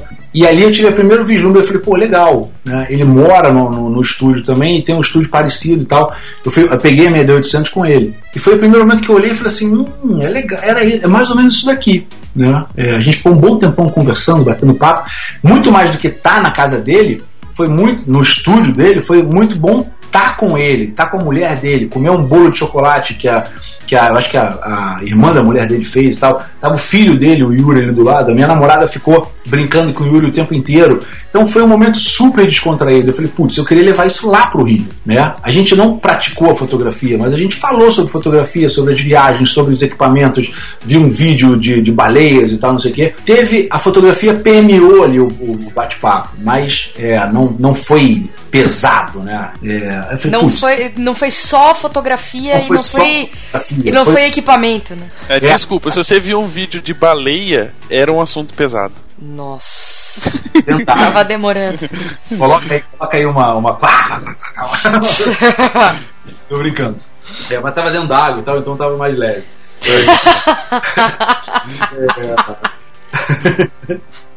é, é, ali eu tive a primeira o primeiro vislumbre do que poderia ser o criador. Mas era só um estúdio ainda, né? E tava com essa ideia e tal, não sei o que, veio aqui, veio aqui pro Rio de Janeiro e numa sessão de terapia, cara. O terapeuta tava falando comigo, não sei o que, para lá. Ele falou: Não, pensa bem, porque a tua vida mudou de um lado para o outro. Tal. Era um matadouro. E aí ele falou: Matadouro? Aquela palavra bateu na minha cabeça. Eu falei: Caramba. Eu fui correndo para casa, né, não prestei mais atenção em muita coisa que ele falou. Eu fui correndo para casa e me veio a palavra criadouro, que era o inverso do matadouro. Né? Eu falei, putz, batizou essa ideia. Eu fui, fui no, no, no, no, dicionário e tinha lá criadouro, local que aceita a nutrição, que permite o desenvolvimento. Eu falei, putz, não só batizou, como batizou foi na mosca, né? Permite a nutrição, aceita o desenvolvimento. Não é que compra esse equipamento e, e vende-se é, tripés, nada a ver. É que onde você pode sentar lá, conversar, bater papo e se nutrir da fotografia e se desenvolver como um fotógrafo, né? Independente de marca ou equipamento. Eu falei, puta, show de bola, vai ser esse o nome, Criador Carioca. O Carioca surgiu porque eu queria que fosse batizado pelo Rio de Janeiro. Sou apaixonado pelo Rio de Janeiro, doente também, acho a cidade mais linda do mundo. É, falei, criador Carioca, show, era CC. É, falei, ok. Isso foi numa quarta-feira. Na sexta-feira, o dono do meu apartamento pediu o apartamento para ser vendido. Eu morava de aluguel. Eu falei, não, faça isso, não sei o que e tal. Lá. Aí eu falando com ele, eu falei, cara, já é o criador me varrendo daqui. É, vamos embora, vamos aceitar essa, esse desafio. Não, vamos, vamos, vamos tentar. A mesma emoção de 14 anos atrás, de e agora, como é que ia tocar esse negócio? Né? Ter um estúdio. Eu não tinha necessidade de ter um estúdio, podia alugar um estúdio, podia alugar um espaço. Né? É, falei, caramba, vamos embora. Aí comecei a procurar casas. Não encontrava casas, os aluguéis aqui no Rio, vocês sabem, estão caríssimos e tal. É, é, ou então não encontrava casas que batiam com, com, com o espaço que eu queria ter. E aí um dia minha filha estava comigo, ela falou: ah, papai, queria morar numa casa. Ela nasceu numa casa há 11 anos atrás. Ah, eu lembro de eu lá na casa, tá, não sei o que. Eu falei: tá bom, vamos botar aqui. Ó. Aí ela do meu lado eu botei é, casa no Itangá. E aí, puf, apareceu a sala do, do, criador aqui. Acho que vocês já devem ter visto em algumas postagens que eu sempre coloco. Amanhã vai ter um, um, um curso com o Ron Esteves, um retratista de São Paulo, fotógrafo fera, deve, deve, vai aparecer. Eu olhei e falei: caramba, dá para fazer um estúdio, é uma sala grande, né? era, era longa, a maioria das salas era em L, eram quadradas e tal, e ela tinha um recurso, se você quisesse fotografar com um tele ou se você quisesse afastar a luz. Eu falei, porra, aí eu mandei uma mensagem pro cara, na hora, minha filha foi brincar, então eu fui mandar uma mensagem para ele, falei, olha, que fiquei interessado, não sei lá. Aí deu uma hora o cara me ligou, Renato, eu falei, sim, pois não, então, é, Luiz, eu trabalho, eu, eu sou amicíssimo, o que, que você é do Celso Rocha Miranda? Eu falei, sou, pri, sou sobrinho neto dele. Meu Deus do céu, vem aqui agora, porque eu quero te conhecer e tal. Eu falei, ah, aí, juro por tudo que é mais sagrado. Eu, eu estacionei o carro na, na, aqui na porta aqui da, da casa, é uma casa, né, tem um portão. Quando ele abriu a porta, eu, eu, eu olhei e falei assim, cara, eu encontrei o Criador. É, é, eu, eu, nem, eu nem entrei na, na, casa. Eu, do portão eu falei, putz, eu mandei uma mensagem para minha namorada. Eu falei, encontrei o criador. Ela, sério? Eu falei, sério, não vou ter como voltar atrás. Não queria, eu queria ter saído na hora. Eu falei, putz, aí eu entrei, ele mostrou a sala, mostrou as outras duas salas que tem atrás, que seriam salas de aula e tal. E aí eu falei, putz, é perfeito. Né? É, aí eu falei, caramba, ferrou. É, foram, foram dias inacreditáveis, porque no mesmo momento que o criador apareceu, apareceu um apartamento em frente ao apartamento onde eu morava. Em frente, exatamente em frente, o mesmo salário, o mesmo aluguel, é, o mesmo tamanho, eu não teria que me deslocar de nenhum local. Eu não estou tão distante desse apartamento assim, é na mesma reta. Estou, sei lá, cinco minutos de carro. mas era em frente. É, a mudança é você levar uma coisa, cruzar a rua. E eu falei, putz, é... e o cara, o corretor, e aí, Renato, vamos embora, fechar o contrato, tem gente interessada. Eu falei, não, não, faz o seguinte, entrega. Eu vou tocar a parada ali. Você tá louco, o, o, o, aluguel é muito mais caro, não sei o que. Então eu falei, não, vamos embora. Eu acho que tá, que tá na hora. E vim para cá. Então, ideia, respondendo efetivamente a tua pergunta, deixando as viagens de lado, a ideia que eu queria era o seguinte: é, seria um local onde você pudesse estudar fotografia, né?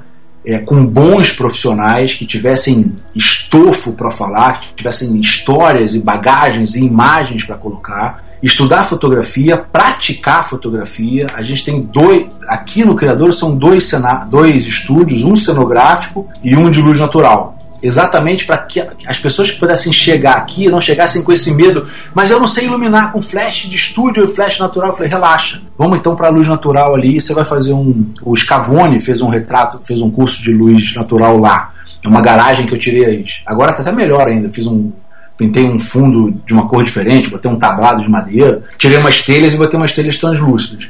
Então, onde você pudesse aprender, praticar a fotografia, mas não praticar a fotografia no jardim botânico da cidade. Então, é uma casa grande, né? são 800 metros quadrados de terreno, tem esses dois estúdios, um cenográfico que que replica um pouco a minha experiência lá na Globo, que não é de fundo branco normal, e do lado, numa outra sorte, que eu também tomei como um sinal divino ali do, universo e tal, eu estou do lado de um outro grande fotógrafo aqui do Rio, com a mesma energia que, que a minha, que é bem mais calmo, é bem mais tranquilo, de se ajudar mesmo, já é, já é mais velho, né, é mais sereno também, que é o Paulão, e, tem, são dois estúdios de fundo branco. Né? Então acredito assim que na Barra eu desconheço uma estrutura que é onde eu, onde eu, onde eu vivo aqui, né, onde, está o criador, é uma estrutura tão maneira assim.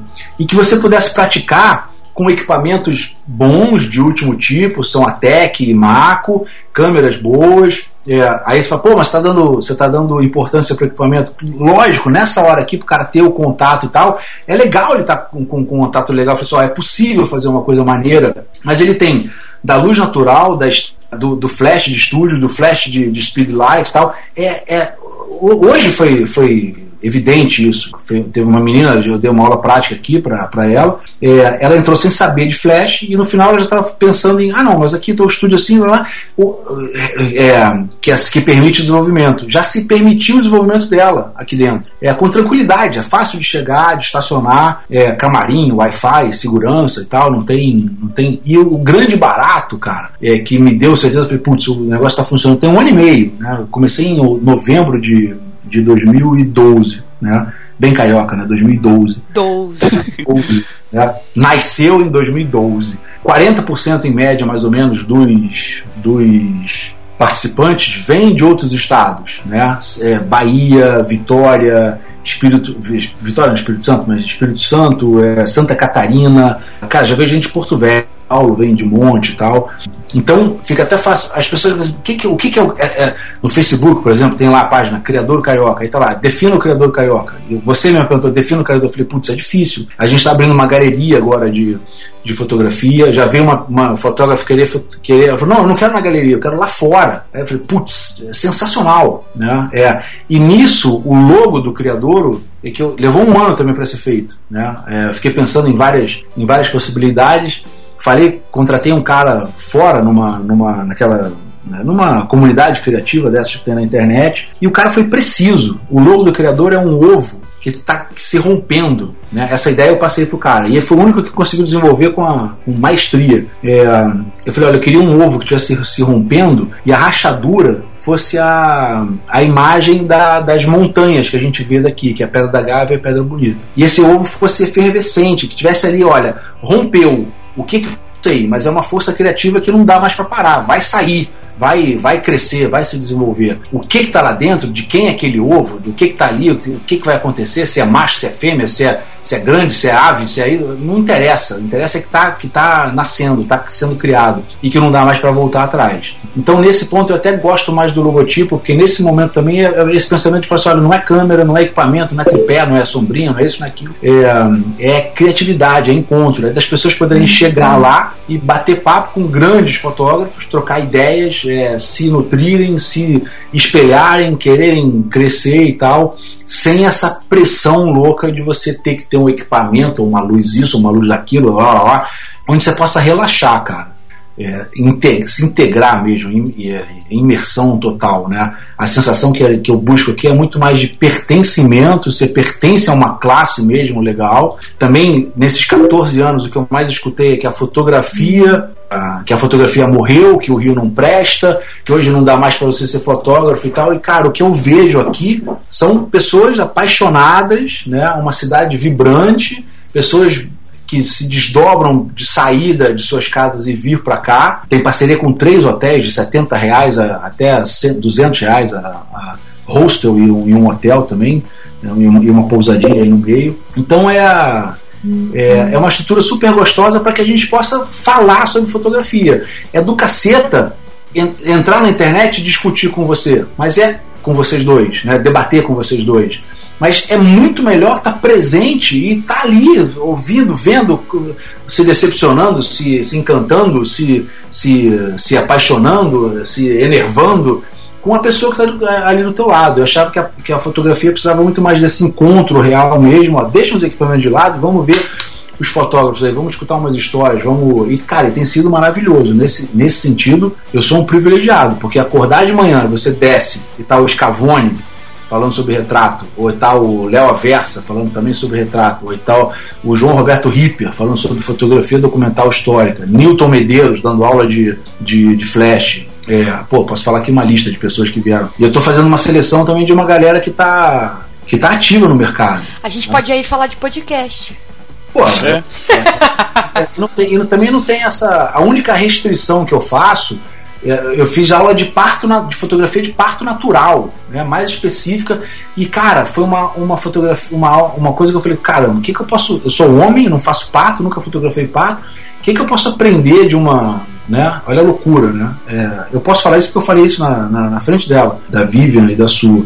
Eu falei, o que, que eu posso aprender de uma, de uma aula como essa? E, cara, levei surras de iluminação. Surras de iluminação. Eu nunca aprendi tanto quanto, não como, foto, como fotógrafo, como fotógrafo também, mas não só como fotógrafo, como ser humano, de reparar a mulher, a mulher de outra forma, ver o poder que a mulher tem e de ter tido a chance dele chegar e falar, Renato, como é que você iluminaria? E eu fui na minha total prepotência, faria assim, ela, não, pelo amor de Deus, desse jeito não. E eu falei, caramba, nunca tinha parado para pensar nisso. Né? Elas estavam buscando uma, uma forma de usar uma luz indireta, rebatida, que não fosse é, tão marcada, né, tão agressiva em cima da, da, da, da parturiente ali, da, da mulher que estava parindo. É, e, a, e, a, luz se, se, misturava, ela entrava por uns buraquinhos assim e saía e tal. Eu falei, cara, a mulher ela iluminava com uma lâmpada. Com uma lâmpada. Eu que já me achava o máximo, porque eu conseguia fazer luzes maneiras com flash. Ela falou, não, dá pra fazer com uma lâmpada. Eu falei, putz, me foi um aprendizado e tanto, né?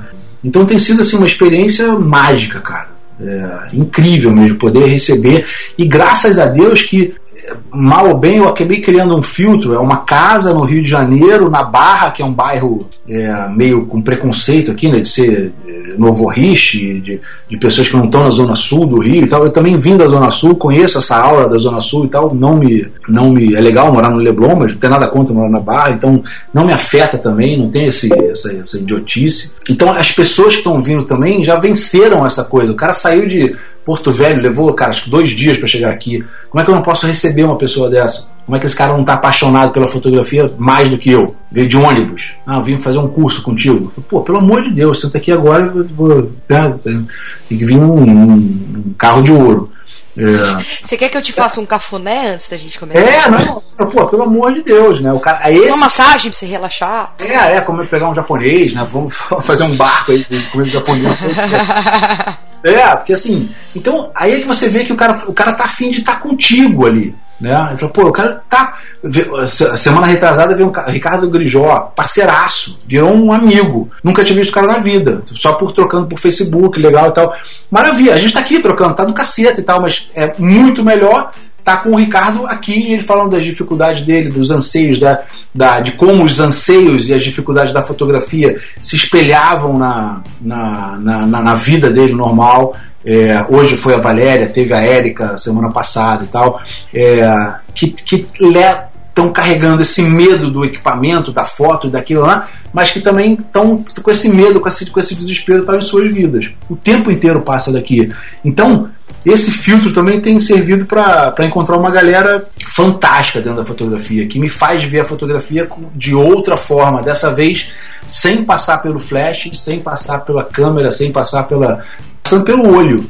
É o equipamento cada vez mais simples, cada vez mais mais, mais puro e mais genuíno, sacou? É, nada contra as redes sociais, Facebook e tal, é uma ferramenta maravilhosa e tal, mas tem muito também a se aprender no contato tete a tete, pegando ali olho no olho verdadeiro e botando o que tem para fora, que é o que faz a fotografia. O que você está colocando teu, na tua fotografia de casamento, ou, ou a Ana na, na, na, na, edição dela, no texto, na foto dela, é, e, a, e, o meu na, nas minhas fotos, é, é o que está aqui dentro, cara. É, lá dentro. A câmera é, um, é uma, uma portinha que você abriu ali para botar o que está lá para fora. Se não tiver coisa, se não essas coisas não tiverem aqui dentro, não vai adiantar nada. Pode largar, pode desenhar, fazer, não vai sair nada. Vai ser inócuo, entendeu? Uhum.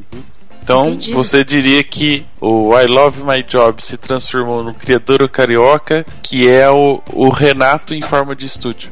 Pô, calma, calma, calma. Você viajou mais foi, tá me acompanhando na viagem. É, cara, tem sido assim uma, tem sido uma evolução. Eu tenho fotografado cada vez menos com flash. Tenho procurado também uma uma luz mais natural também, menos o, o flash.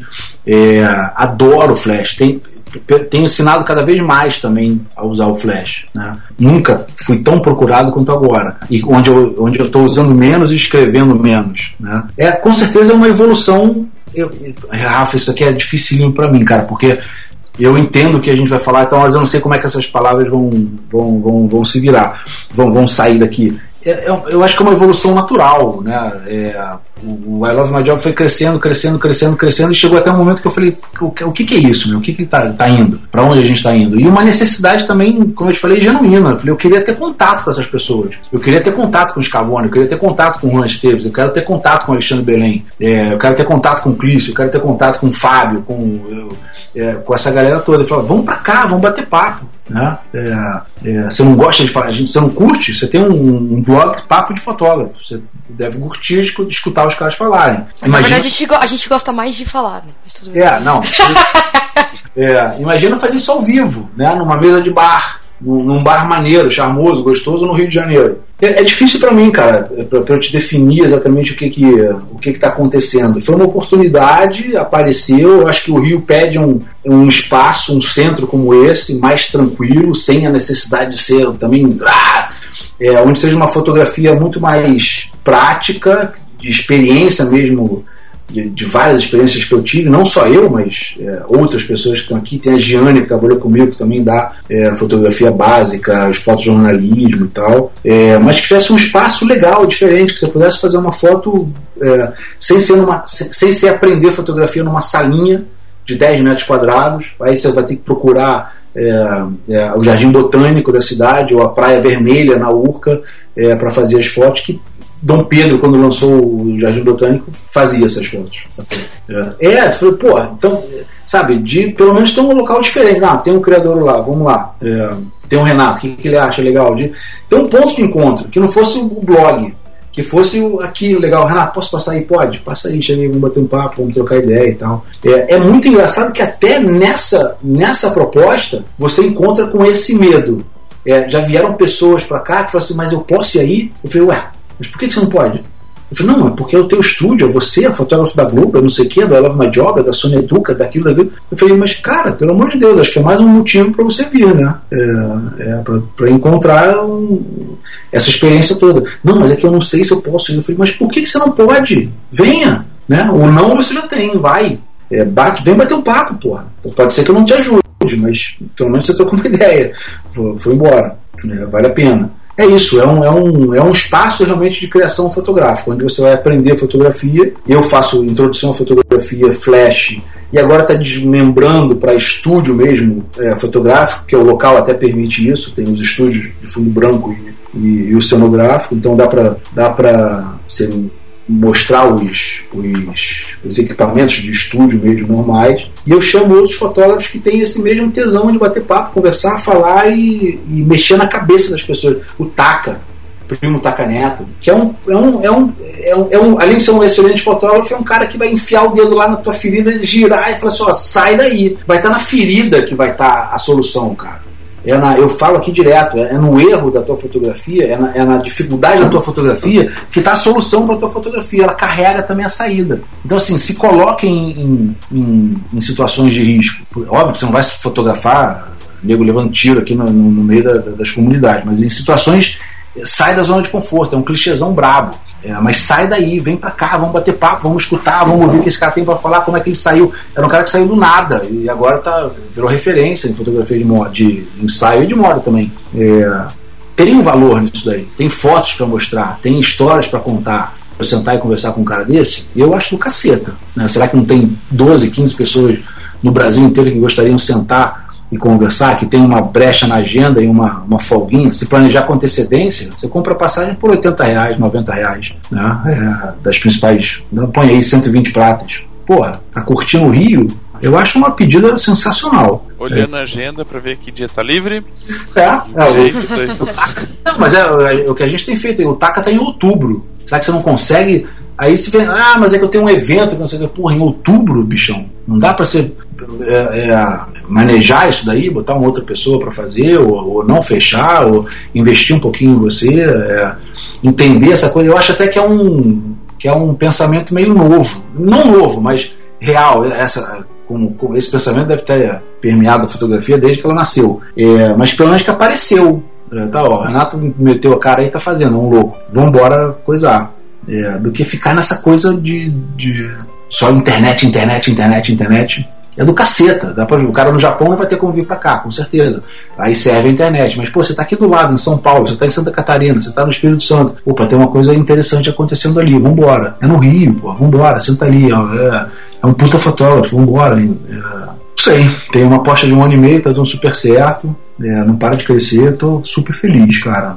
Tô empolgadaço. Né? Tô, tô trabalhando 10 vezes mais do que eu estava trabalhando antes. Ainda bem que vocês não estão me vendo, porque eu tô com uma olheira muito maior do que eu tava. Quando eu liguei, falei, precisa ligar o vídeo? Você falou, não, não, não, é só falei, ah, graças a Deus. é, mas tem sido uma experiência fantástica. É, a dúvida que ficou, né, de toda a história que você contou é: o criador carioca já tem uma camiseta? Já tem uma camiseta, com um logotipo estampadão ali na, na, no mesmo site. É, no mesmo site que você compra é, o da Love My Job, o Nikon, o Canon e tal tem umas outras lá também, que tem o I Am Human, que eu acho do caceta, que tem o I Am Nikon, aí eu fiz o mesmo logotipo com I Am Human, que é também um pouco dessa proposta que eu te falei de é mais humano do que, do que é mais cérebro do que equipamento. É, e tem do, do, do, criador do Carioca. E a segunda pergunta? Fala. Mas a gente vai ganhar? A gente vai ganhar uma? Pô, show de bola. Você acha que vocês vão ter que vir aqui pegar? Ah, Ih, Isso aí tá fácil. Quer distribuir uma pra, para um ouvinte, para quer fazer uma promoção, me fala. que manda. Vamos fazer, curtir página e sortear? Show, show de bola. Eu, eu mando duas aí para vocês. Posso até fazer melhor, ó. Eu mando uma camiseta é, e daqui a, daqui a muito pouco tempo, duas semanas, três semanas, a gente vai começar a vender fotos aqui. Fotos minhas de viagem, fotos de outros fotógrafos de viagem tal. Tô falando em primeira mão isso aí. É, é, ninguém sabe. Vamos passar a saber agora. Posso lançar uma, Posso mandar para vocês duas fotos e tal, e, e duas camisetas, e vocês é, distribuem aí pros leitores do. Pros, não, peraí, são três então. É. Que é uma pra mim, uma pro Petroco e uma pra sortear. Pro, pro, eu, eu, fiz uma brincadeira aqui, ouvidores, mas ele vai me matar, né? Pros ouvintes. é, aí, então, mando pra vocês amarradão. Pega uma foto aqui legal e tal. Pega essa foto que.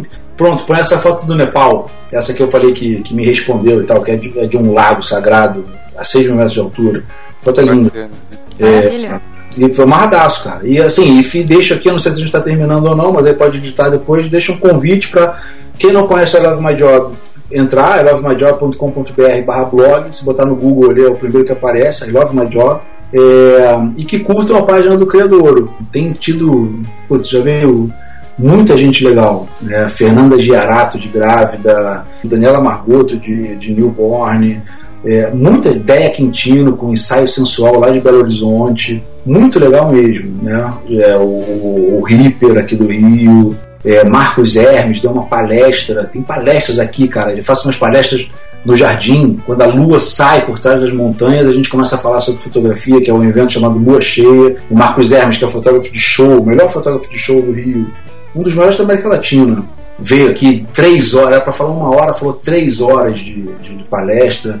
É, semana passada a gente fez uma com a Patrícia que falou sobre mídias sociais e fotografia, como usar as mídias sociais para alavancar o teu negócio de fotografia, ao vivo, cara, de graça, aqui do É, lado. deixa, eu vou dar uma procurada aqui, passagem, promoção. Pro... Pô, assim, amarradaço, amarradaço mesmo. Não tem. Põe ela pra dormir no ovo. É, não, dá pra. A casa é grande, cara. Tem, tem local pra dormir e tal. Até tem umas pessoas que querem fazer residência artística, mas eu ainda não tenho mais forças pra pra isso. Mas tá, tá crescendo. E assim, não tem ninguém, não tem instituição, marca, Canon, Nikon, é, Sony, ninguém por trás disso daqui, cara. Globo, nada. É trabalho árduo, é, incansável, é de domingo a domingo.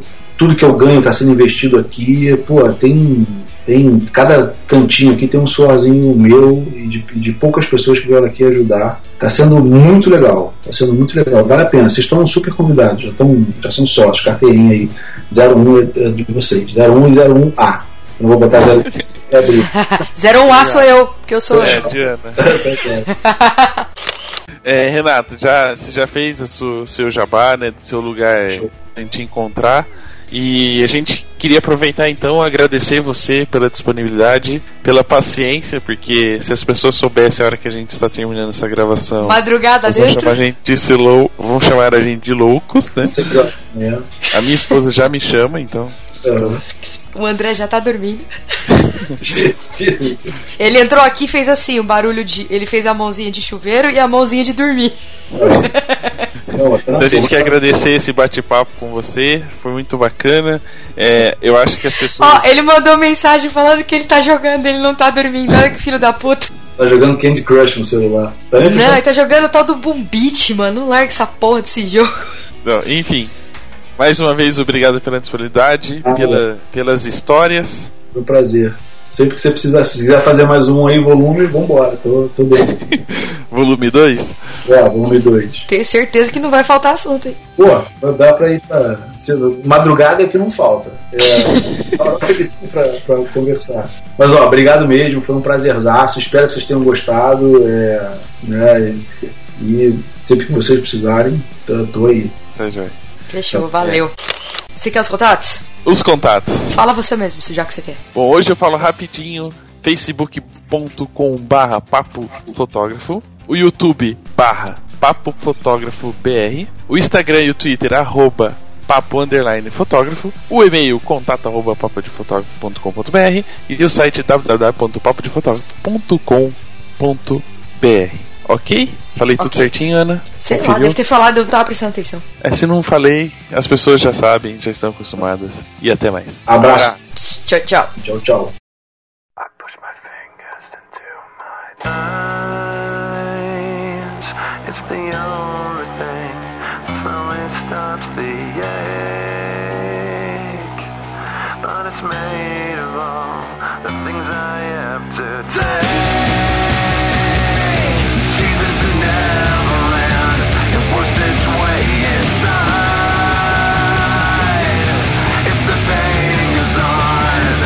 Renata, eu tenho mais uma pergunta pra te fazer antes de terminar esse programa. Você já fotografou meu primo? Teu primo? É. Não sei. Se você, se você der uma dica aí de quem é o teu primo, eu posso te responder com mais tranquilidade. Ele é repórter esportivo. Acho que. Mas qual é o nome dele? Mauro Naves. Mauro Naves, nunca, já tive com ele, nunca, nunca fotografei. É, Eu- agora aquelas vezes assim, eu posso fazer a pergunta? O Mauro Naves é gente boa, porque o Petrogo não fala. boa, bem boa. É, assim, a gente faz muito pouco uh, jornalismo de esporte. É, agora na Copa a gente fez mais um pouquinho e tal, mas de vez em quando tem que. é, aproveitam que a gente está lá na emissora e fala, pô, faz aqui o retrato de fulano de tal, fulano de tal e tal. Mas sempre já esbarrei com ele alguns eventos é, de esporte. É, mas é figuraça, é, muito tranquilo. Abraço, gente. Boa noite. Valeu. Tchau, tchau. Vocês também. Tchau, tchau.